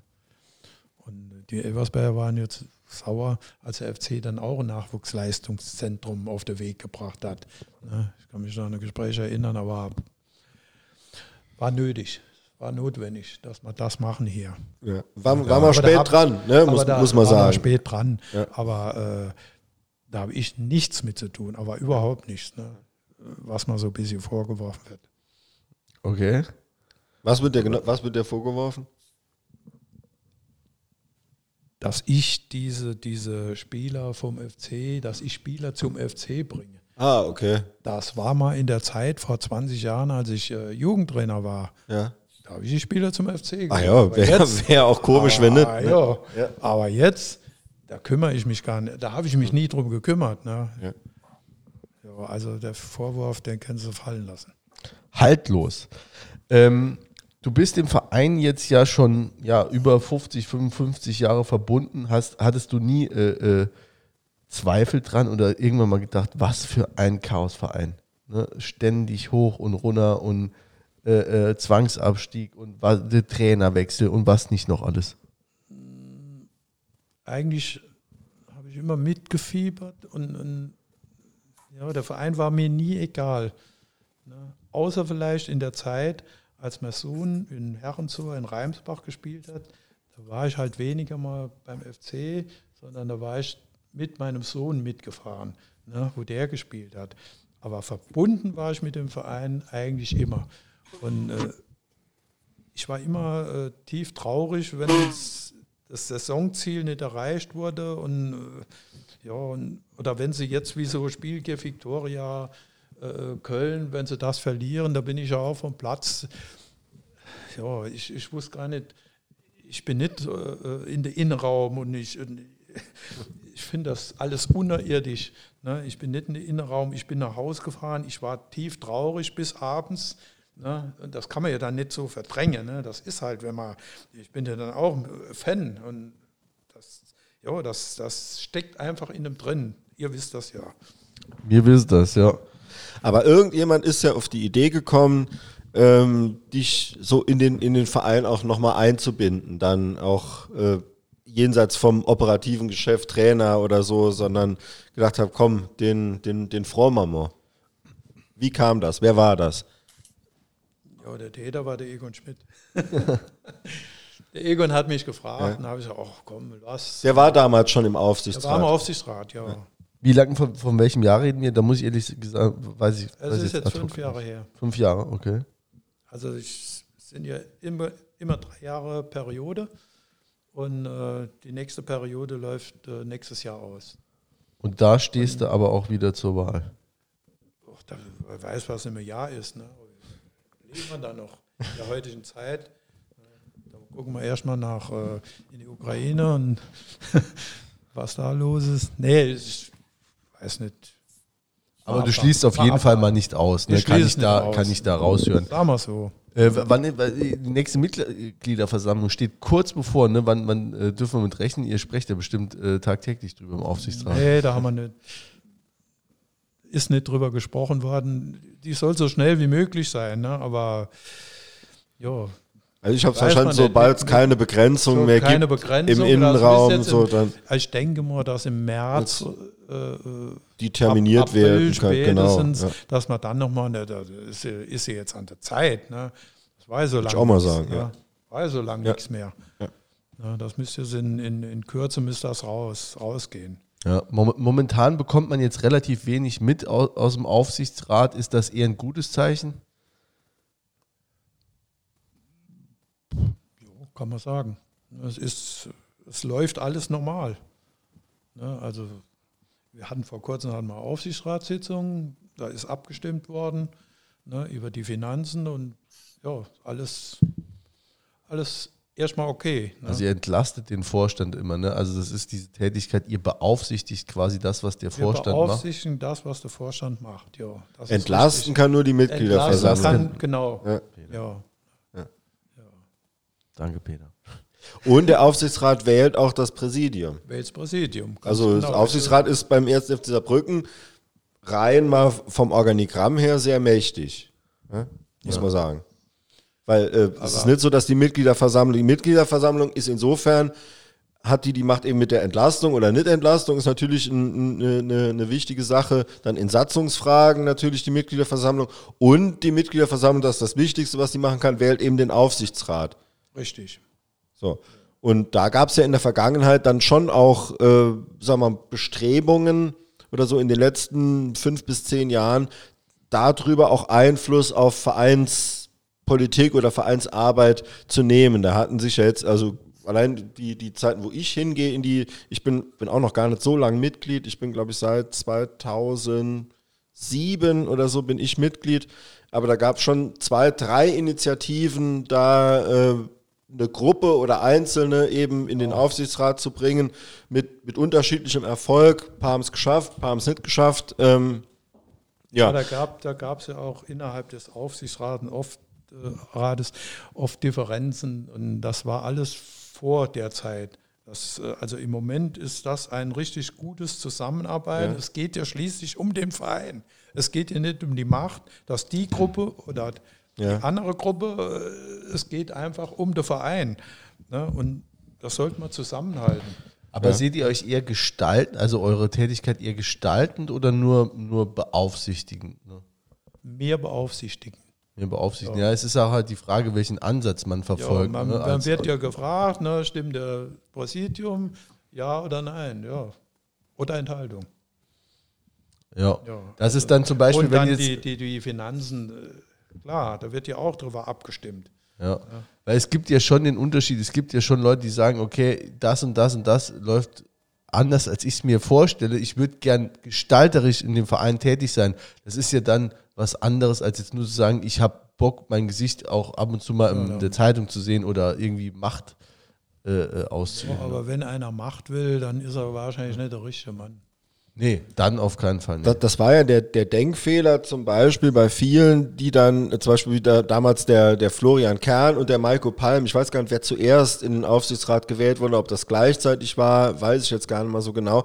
Aber da wurde dann, jetzt gerade von dem Florian Kern zum Beispiel, wurde ganz viel erwartet, so was der jetzt da alles umkrempeln soll mit seinem mit seinem äh, Posten im Aufsichtsrat und da waren die Leute nachher enttäuscht. Ähm, aber er hat in dem Sinne ja gar keine gestalterische Macht in nee, dem Sinne gehabt. Es kommt ne? immer drauf das an, operative Geschäft. Oder ja, nee, das operative Geschäft, das macht ja das, das Präsidium oder halt eben die Angestellten ja. des Vereins, wenn es ums Sportliche geht. Ja, der Hönes war auch zeitweise Aufsichtsratsvorsitzender und hat. Ja, äh, ist aber jeden, in jedem Verein wahrscheinlich anders. Ja, deswegen meine ich ja, ne, wenn, wenn jetzt zum Beispiel der, der Verein zuließe, je nachdem, was für ein Aufsichtsrat, welche Mitglieder du hast, und wenn du zulässt, dass die mehr gestalten oder mehr die, die, das Heft des Handelns da in die Hand nehmen, dann ist es wahrscheinlich. Ich wage mal zu behaupten, dass, dass ein Uli Hoeneß das nicht qua seines Amtes als Aufsichtsratsvorsitzender oder so machen konnte, sondern weil der eben so viele Leute im Verein gekannt hat und auch einfach sein Wort ein anderes Gewicht hatte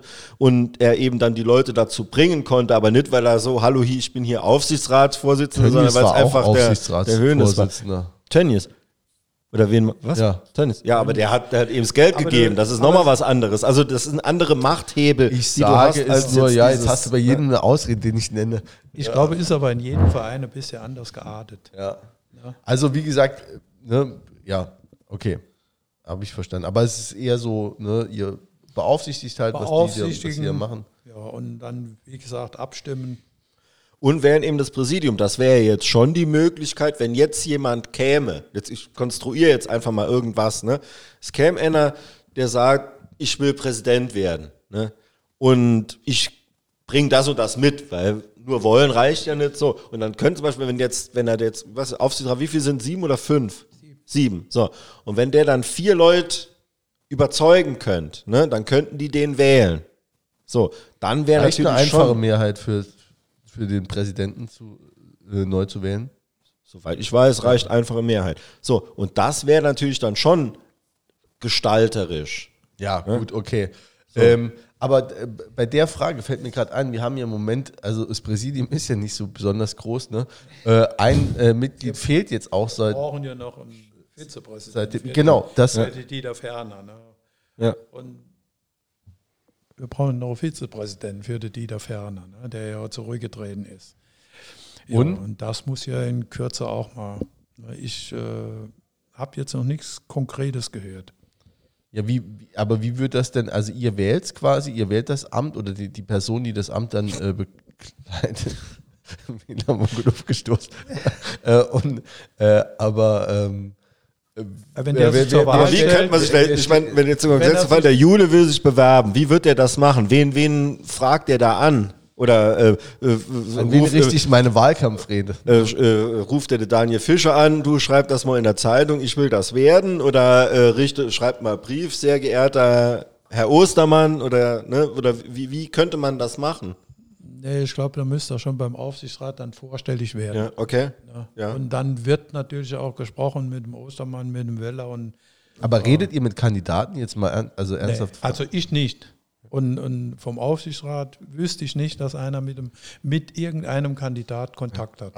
also weil es gar keinen gibt, oder? Aber seht ihr das nicht als Leck, also als, als äh, äh, ja, Fehl... Ja, so richtig toll ist das natürlich nicht, aber das Geschäft läuft ja.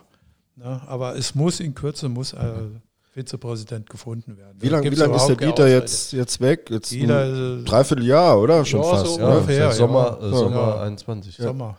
Ja. Ja, und das muss ja in Kürze, muss ja, muss ja da jemand her. Ja, wäre ja jetzt die Mitgliederversammlung auch ein schöner Anlass zu, dass sich mal ein paar Bewerber äh, das ein Anlass. erklären würden. Mhm. Auch dann vorstellen können, natürlich ist es dann so, der Aufsichtsrat macht das, aber guter Stil wäre es, wenn es ein oder mehrere Kandidaten gibt, wenn die sich dann auch eben auf der, auf der Mitgliederversammlung dann sozusagen. Die sich dann mal vorstellen, genau. mal dort ja. präsentieren. Ne? Ja. Dann muss das natürlich auch, wenn's, wenn möglich, ein bisschen passen. Ne? Ja. ja. was wäre so, was wär so das äh, Anforderungsprofil, das ihr an, an den oder die Kandidatin hättet? Viktors Mitarbeiter.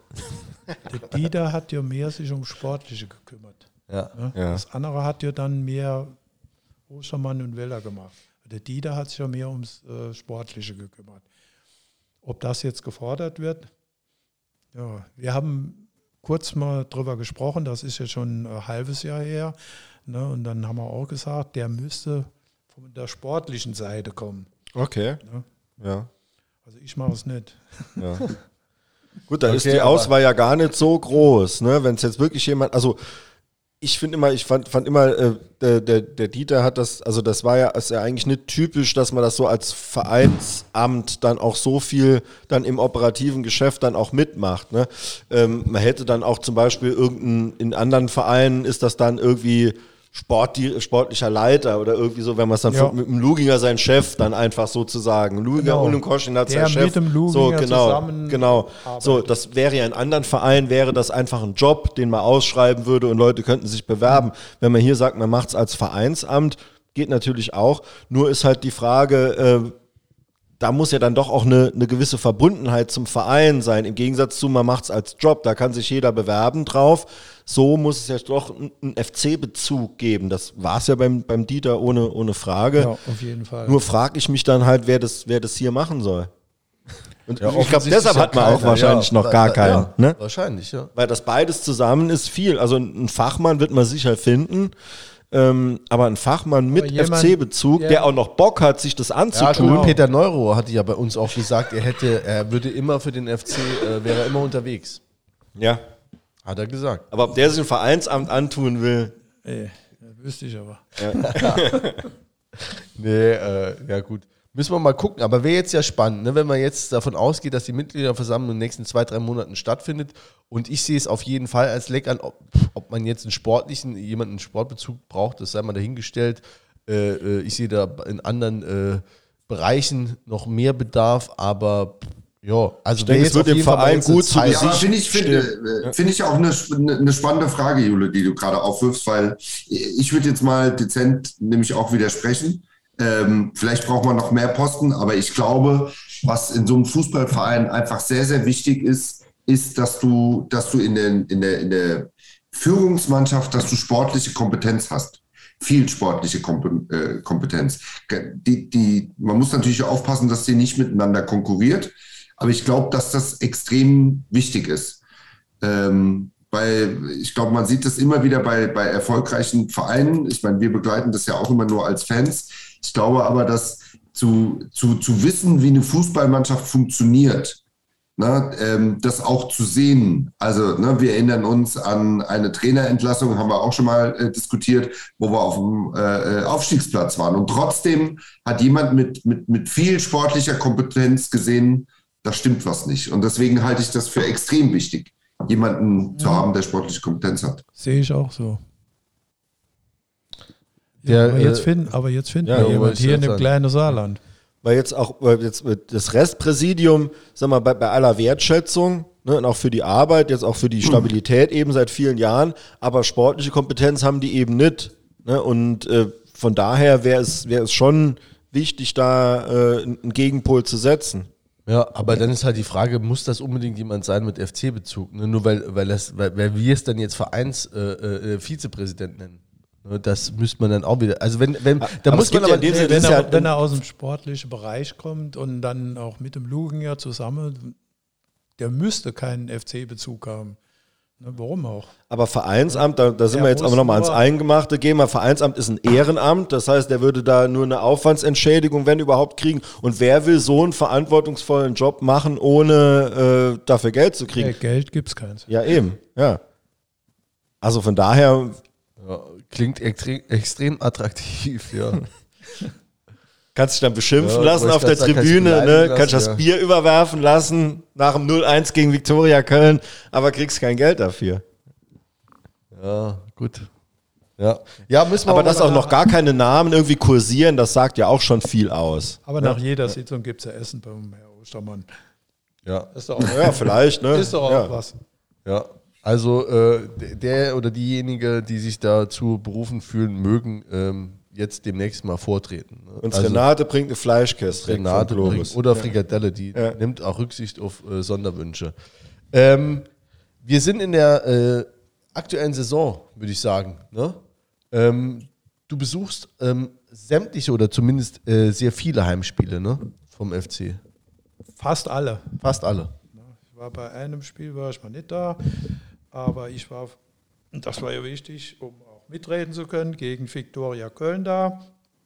Und da ist mir halt aufgefallen, dass die Mannschaft gewollt hat, dass die Mannschaft aber nicht in der Lage war, über, immer nur gespielt bis 30 Meter, 25 Meter vors Tor.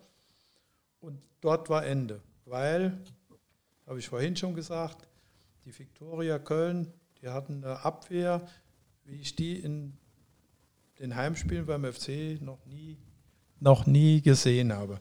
Die waren alle Kops größer. Die haben natürlich äh, profitiert von dem frühen 1-0, von dem blöden Eigentor und haben sich dann hinten reingestellt und, und so äh, Abwehrverhalten habe ich von keiner Mannschaft gesehen, äh, die hier bei uns im Park gespielt hat.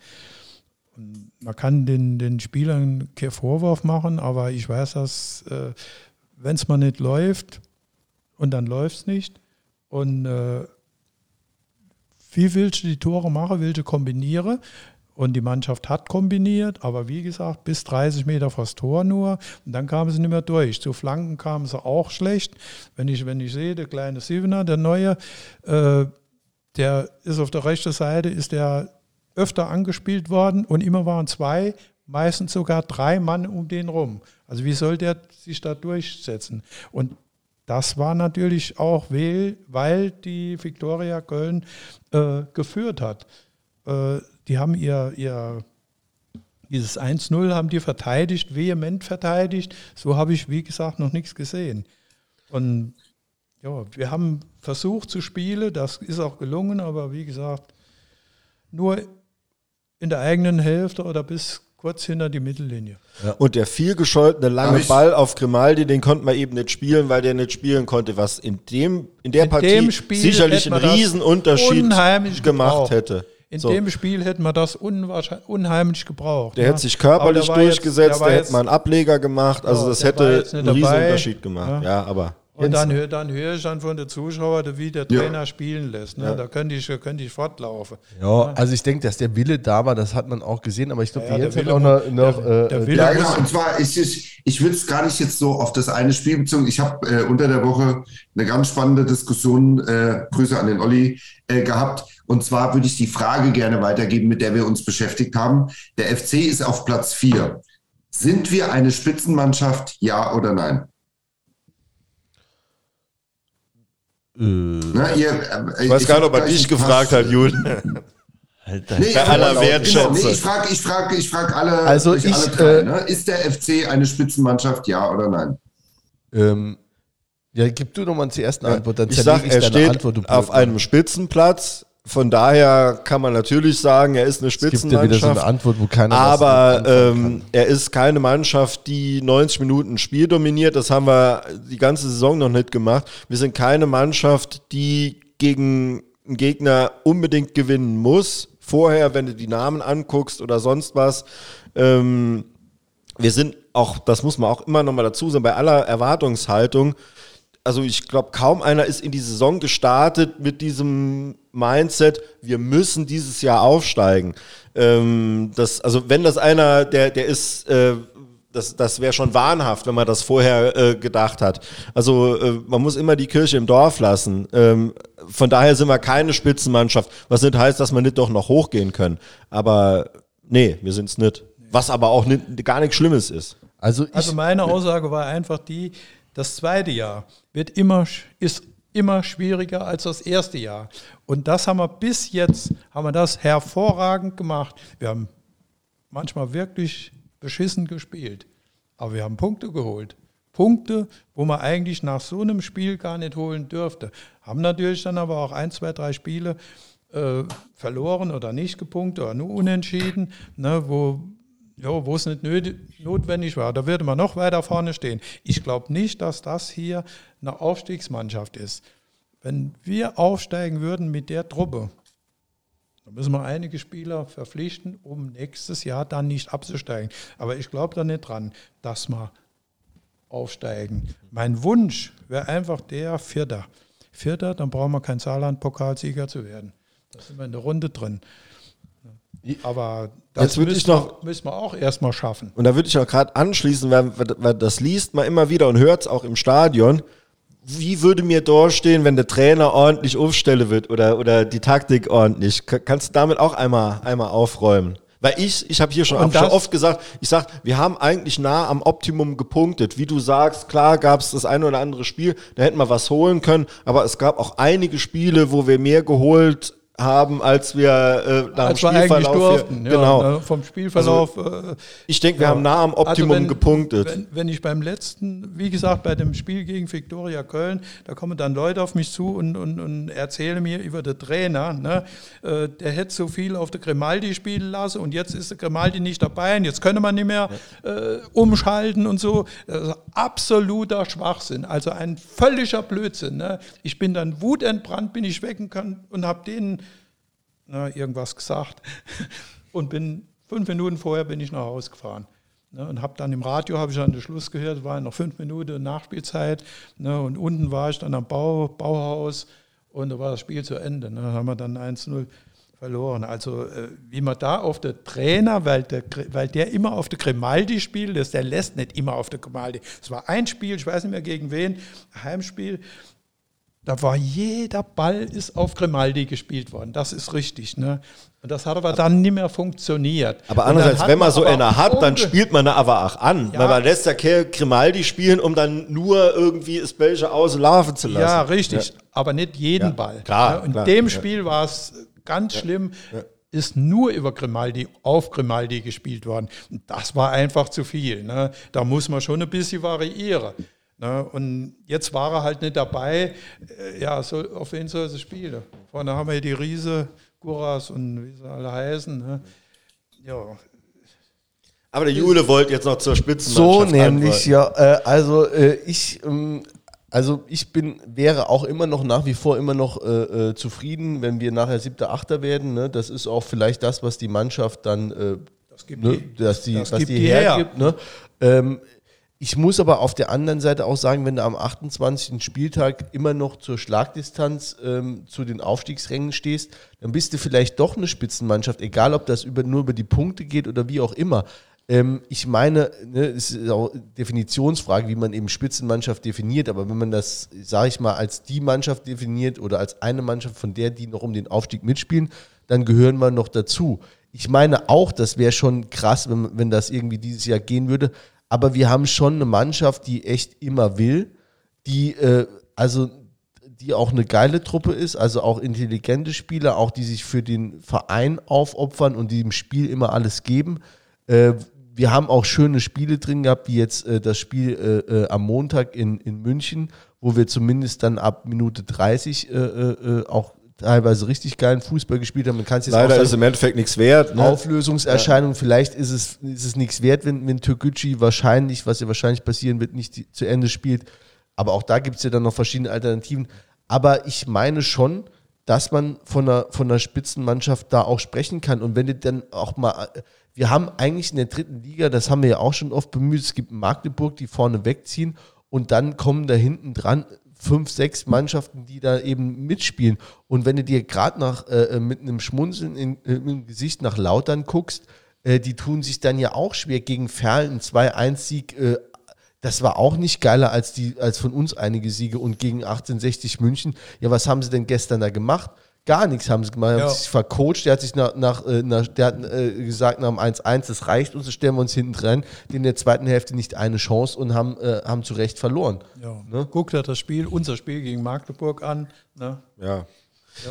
Aber wir müssen auch. Mal, haben ja, aber also, für, für unsere Verhältnisse hervorragend gespielt. Hervorragend. Aber wir müssen jedes Spiel, müssen wir 100 Prozent, wir müssen immer an die Grenze gehen. Und das ist genau, eben auch was, was eine Spitzenmannschaft nicht muss. Weil du wirst nicht jedes Spiel einfach, oder diese 100 Prozent sind nicht in jedem Spiel gleich viel, weil das dann einfach zu, zu abhängig ist von, von vielen Faktoren. Und wir müssen in jedem Spiel, wir haben das auch in vielen Spielen auch einfach gemacht, die Mannschaft geht auch immer ans Limit. Ne? Aber das, allein, dass sie das muss, zeigt ja, mir, muss, sie ist keine Spitzenmannschaft. Da muss alles, ja, da muss alles stimmen. Da ja. muss alles stimmen. Da darfst du keine Eigentore machen. Da musst du genau. noch besser Deine Chancen verteidigen. Nutzen. Du musst Chancen nutzen. Na, und das haben wir jetzt in München gemacht, aber München war auch, oder Türkgücü war mhm. auch nicht so stark. Ne? Die haben sich auch ein bisschen scheinbar gehen lassen. Wir hätten normalerweise hätten wir noch sechste und siebte machen können, müssen. Aber gut, war halt nicht. Und das 5-1, das hat mir schon gereicht. Ne? Ne? Ich habe aber immer noch nicht das Spiel gegen Viktoria Köln verarbeitet. Das habe ich immer noch im Hinterkopf. Aber das war so ein typisches Drittligaspiel eben gegen eine Mannschaft, die, die auch robust eben verteidigt ja. und, und dies eben auch kann. Und, und so ist eigentlich fast jedes Spiel. Die Spiele hier daheim auch gegen Würzburg, ne, das, äh, ja. auch, das war alles eng. Wie ne? Wiesbaden, das, war das Spiel in Wiesbaden, Wiesbaden war das ne? gleiche. Ja. Das war ja für mich das geilste Spiel überhaupt, mit, äh, unser Heimspiel. Ah, okay, ja, ja, ja. Halbzeit 4-0 und dann kommen die raus und die Zuschauer und die das ist äh, gutes Fußball. Das war geil, oder? Das ja. war natürlich. Ja. Das hat die Mannschaft auch vorangetrieben. Natürlich. Ja? Und da hat man noch das Pech, dass man wer hätte es 4-4 machen können. Ja, aber das, ich, ich finde, äh, das Spiel ist aus zweierlei Hinsicht ein gutes Stichwort für das, was ich nämlich gerne noch kurz in die Diskussion einbringen würde, was äh, ich glaube, womit wir stark zu kämpfen haben, ist äh, die Anzahl ähm, der Spiele, in der wir in, in Rückstand geraten. In dieser Saison schon 17 Mal ne? auch gegen Türkgücü jetzt ja wieder. Äh, äh, 17 Mal in Rückstand geraten, das ist einfach sehr viel. Äh, und die Anzahl der Gegentore. Ne? Also gerade wenn man das jetzt mit den anderen vergleicht, äh, die da oben sind, haben wir von denen, die da unter den ersten fünf die meisten Gegentore und auch von denen, die da oben stehen, sind wir am häufigsten in Rückstand geraten. Mhm. Und ich glaube, da macht sich die Mannschaft auch schwer. Aber das ist so ein bisschen die Frage an, an, an, an den Wolfgang auch. Äh, bewertet man das dann über, ne, als Laie, der man ähm, so ein bisschen die Statistik äh, äh, dann bemüht und so auf die Spiele guckt, oder hat es dann wirklich auch eine Auswirkung, dass nee. man sagt, na, das fehlt dann vielleicht wirklich auch? Nee, ich habe mir das heute auch angeguckt, nochmal genau, und habe das auch gesehen. Natürlich, äh, trotz Batz ne, haben wir die meisten Gegentore der, der im Moment Spitzenmannschaften. Irgendwie lässt mich das ein bisschen zweifeln, ob ob so eine gute Abwehr haben. Auf der anderen Seite, wir hatten ja auch Pech mit Verletzten. Ne? Wenn man den Zellner, das ist unser bester Abwehrspieler, äh, der war, der war ein halbes Jahr nicht dabei. Ne? Braucht jetzt, jetzt, auch noch. Jetzt ist bei, er wieder, jetzt ist er wieder. Ja. Und, und, und obwohl er nicht 100% scheinbar fit ist, macht er trotzdem beim letzten Spiel, macht er hervorragendes Spiel. Ne? Da, da fehlt es da fehlt's einfach. einfach. Wir haben manchmal ein ganz schlechtes Abwehrverhalten, wo Spieler äh, auf der Außenbahn beim Gegner rechts oder links außen frei stehen und es geht keiner so richtig hin. Es geht keiner, ne, läuft drei Meter hin und dann sind das immer noch zehn Meter. Der Außenstürmer kann ganz gezielt flanken. Ne. Da muss, da muss mal angesetzt werden, denke ich, dass man einfach äh, äh ein besseres Abwehrverhalten schafft. Ne? Und die, die Gegentore, die wir kriegen, die sind oft, oh, ich weiß nicht so, das sind keine rausgespielten Tore. Ne? Dann, da, da, verhalten wir uns einfach schlecht. Ja. Ne? Entweder individuelle das, Fehler oder viel nach Flanken. Ne? Also, Fehler also, ja. und dann lassen wir, lassen wir den Gegner flanken, dann wird der Fuß falsch rein, reingesteckt, dann wird die Innenbahn wird nicht äh, genommen. Der Abwehrspieler muss immer auf der Innenbahn stehen und niemals auf der Außenbahn. Und das sind so Dinge, ne, wo, wo es einfach hapert. Da kann der Trainer erzählen, was er will. Das muss der Spieler selbst wissen. Das muss der Spieler selbst verinnerlichen. Ne, das, das ist nicht, das ist nicht gut, der Trainer kann es ansprechen, aber das ist nicht unbedingt Sache vom Trainer. Ja, also gerade Abwehr hatten wir jetzt auch wirklich schon auf fast jede Formation, da hatten wir von Anfang an eben dann, wie gesagt, Verletzungspech, die etatmäßige Innenver also die Innenverteidigung Nummer eins, beide zu Saisonstart verletzt, auch langfristig verletzt, dann Leute dazugeholt, die dann teilweise unglücklich agiert haben, will ich jetzt auch gar nicht mal alles äh, aufrollen, dann neue Spieler, ach einfach dann viele neue Spieler ja geholt, ne Kretschmer neu geholt, Böder neu geholt, Erdmann neu geholt, jetzt mal um, um mal alle zu nennen. Also das Thema Erdmann hast du dann auch noch Genau, da hast du das Thema noch gehabt.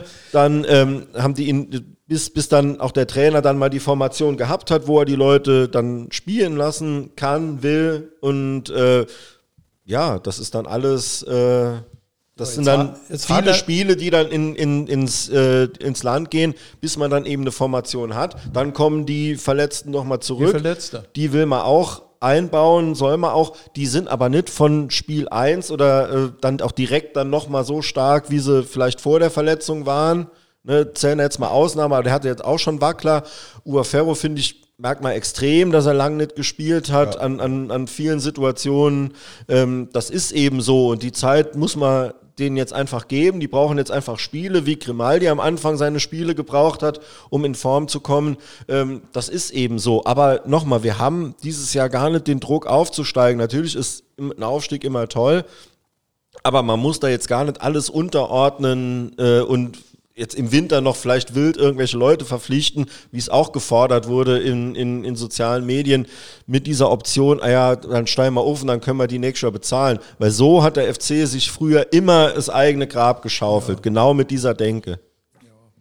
Und wir hatten, wir hatten ja, äh, wir waren Dritter, wir waren Vierter, wir waren, waren vorne, aber man muss überdenken, wir hatten auch zwei Spiele mehr zeitweise. Mhm. Ein oder zwei Spiele mehr. Ne? Und das war doch klar, wenn Kaiserslautern, wenn die äh, Gleichzahl an Spiele haben, äh, dass die an uns vorbeiziehen können. Zum Beispiel Kaiserslautern, auch andere Vereine. Ne? Ja, das ist halt so. Dann die, die, da sieht man den Tabellenplatz und dann sind wir auf dem dritten Platz. Ja, jetzt müssen wir aufsteigen. Aber wir haben zwei Spiele, zwei Spiele mehr als die anderen da vorne. Ne, das, äh, ja, und da werden Erwartungen geweckt, die man einfach nicht erfüllen kann. Und nichtsdestotrotz spielen wir gegen alle noch. Ne, das ist das Gute. Aber ja, wir, hatten, wir hatten hier gesagt, jetzt die Spiele gegen, was haben wir da gespielt? Äh, äh, Viktoria Köln, ne? Und da, da musste eigentlich äh, immer voll punkten. Ne? Ansonsten können wir es eigentlich abhaken, haben wir gesagt. Ne? Und da muss man jetzt auch so fair sagen und sagen, jetzt dieser Aufstieg ist jetzt einfach erstmal ja, ich mein, in den Hintergrund ich, mein, ich, ich sehe das auch gar nicht so, dass man die ganze Zeit, ne, ich, der Jakob hat gesagt, äh, äh, die Woche, der guckt schon auf die Tabelle, ne, und Klar. das wäre schon geil. Klar. Der Zeit sagt, äh, äh, wir gucken da gar nicht hin. Ne, also als klar, das ist ja bei uns auch so. Du guckst auf der einen Seite, denkst, ach krass, wir sind so in, in Schlagdistanz. Auf der anderen Seite denke ich auch, wenn es halt nicht so ist, ist es halt nicht. Deswegen, äh, äh, das ist ja auch der Appell dann an alle, mal ein bisschen entspannter daran zu gehen. Wenn es halt nicht klappt, klappt es halt nicht und äh, mitnehmen, was noch geht. Wir haben eine Menge äh, äh, äh, hochkarätige und brisante Spiele noch jetzt gerade im Frühling vor uns. Und wenn wir selbst nicht aufsteigen, können wir vielleicht dem einen oder anderen den Aufstieg noch versalzen. Ne? Ein Schnippchen schlagen. genau. ähm, Wolfgang, was äh, wünschst du dir denn äh, für deinen Verein, für den FC Saarbrücken noch in Zukunft? Ich habe ja vorhin schon angedeutet, äh, äh, zunächst mal die, die nahe Zukunft, dass wir vielleicht Vierter werden und dann äh, einfach eine Saarland-Pokalsieger werden müssen. Und ansonsten, was wünscht man sich? Natürlich irgendwann Aufstieg, ne, zweite Liga. Aber darüber darüber hinaus noch ein Schritt. Erste, das ist wohl in ganz, ganz weiter Ferne. Ja, aber zweite Liga wäre, denke ich, machbar. Jetzt ähm, vom, vom Personal her, also jetzt natürlich nicht vom Kader, der wird sich über, über die Zeit jetzt immer ändern.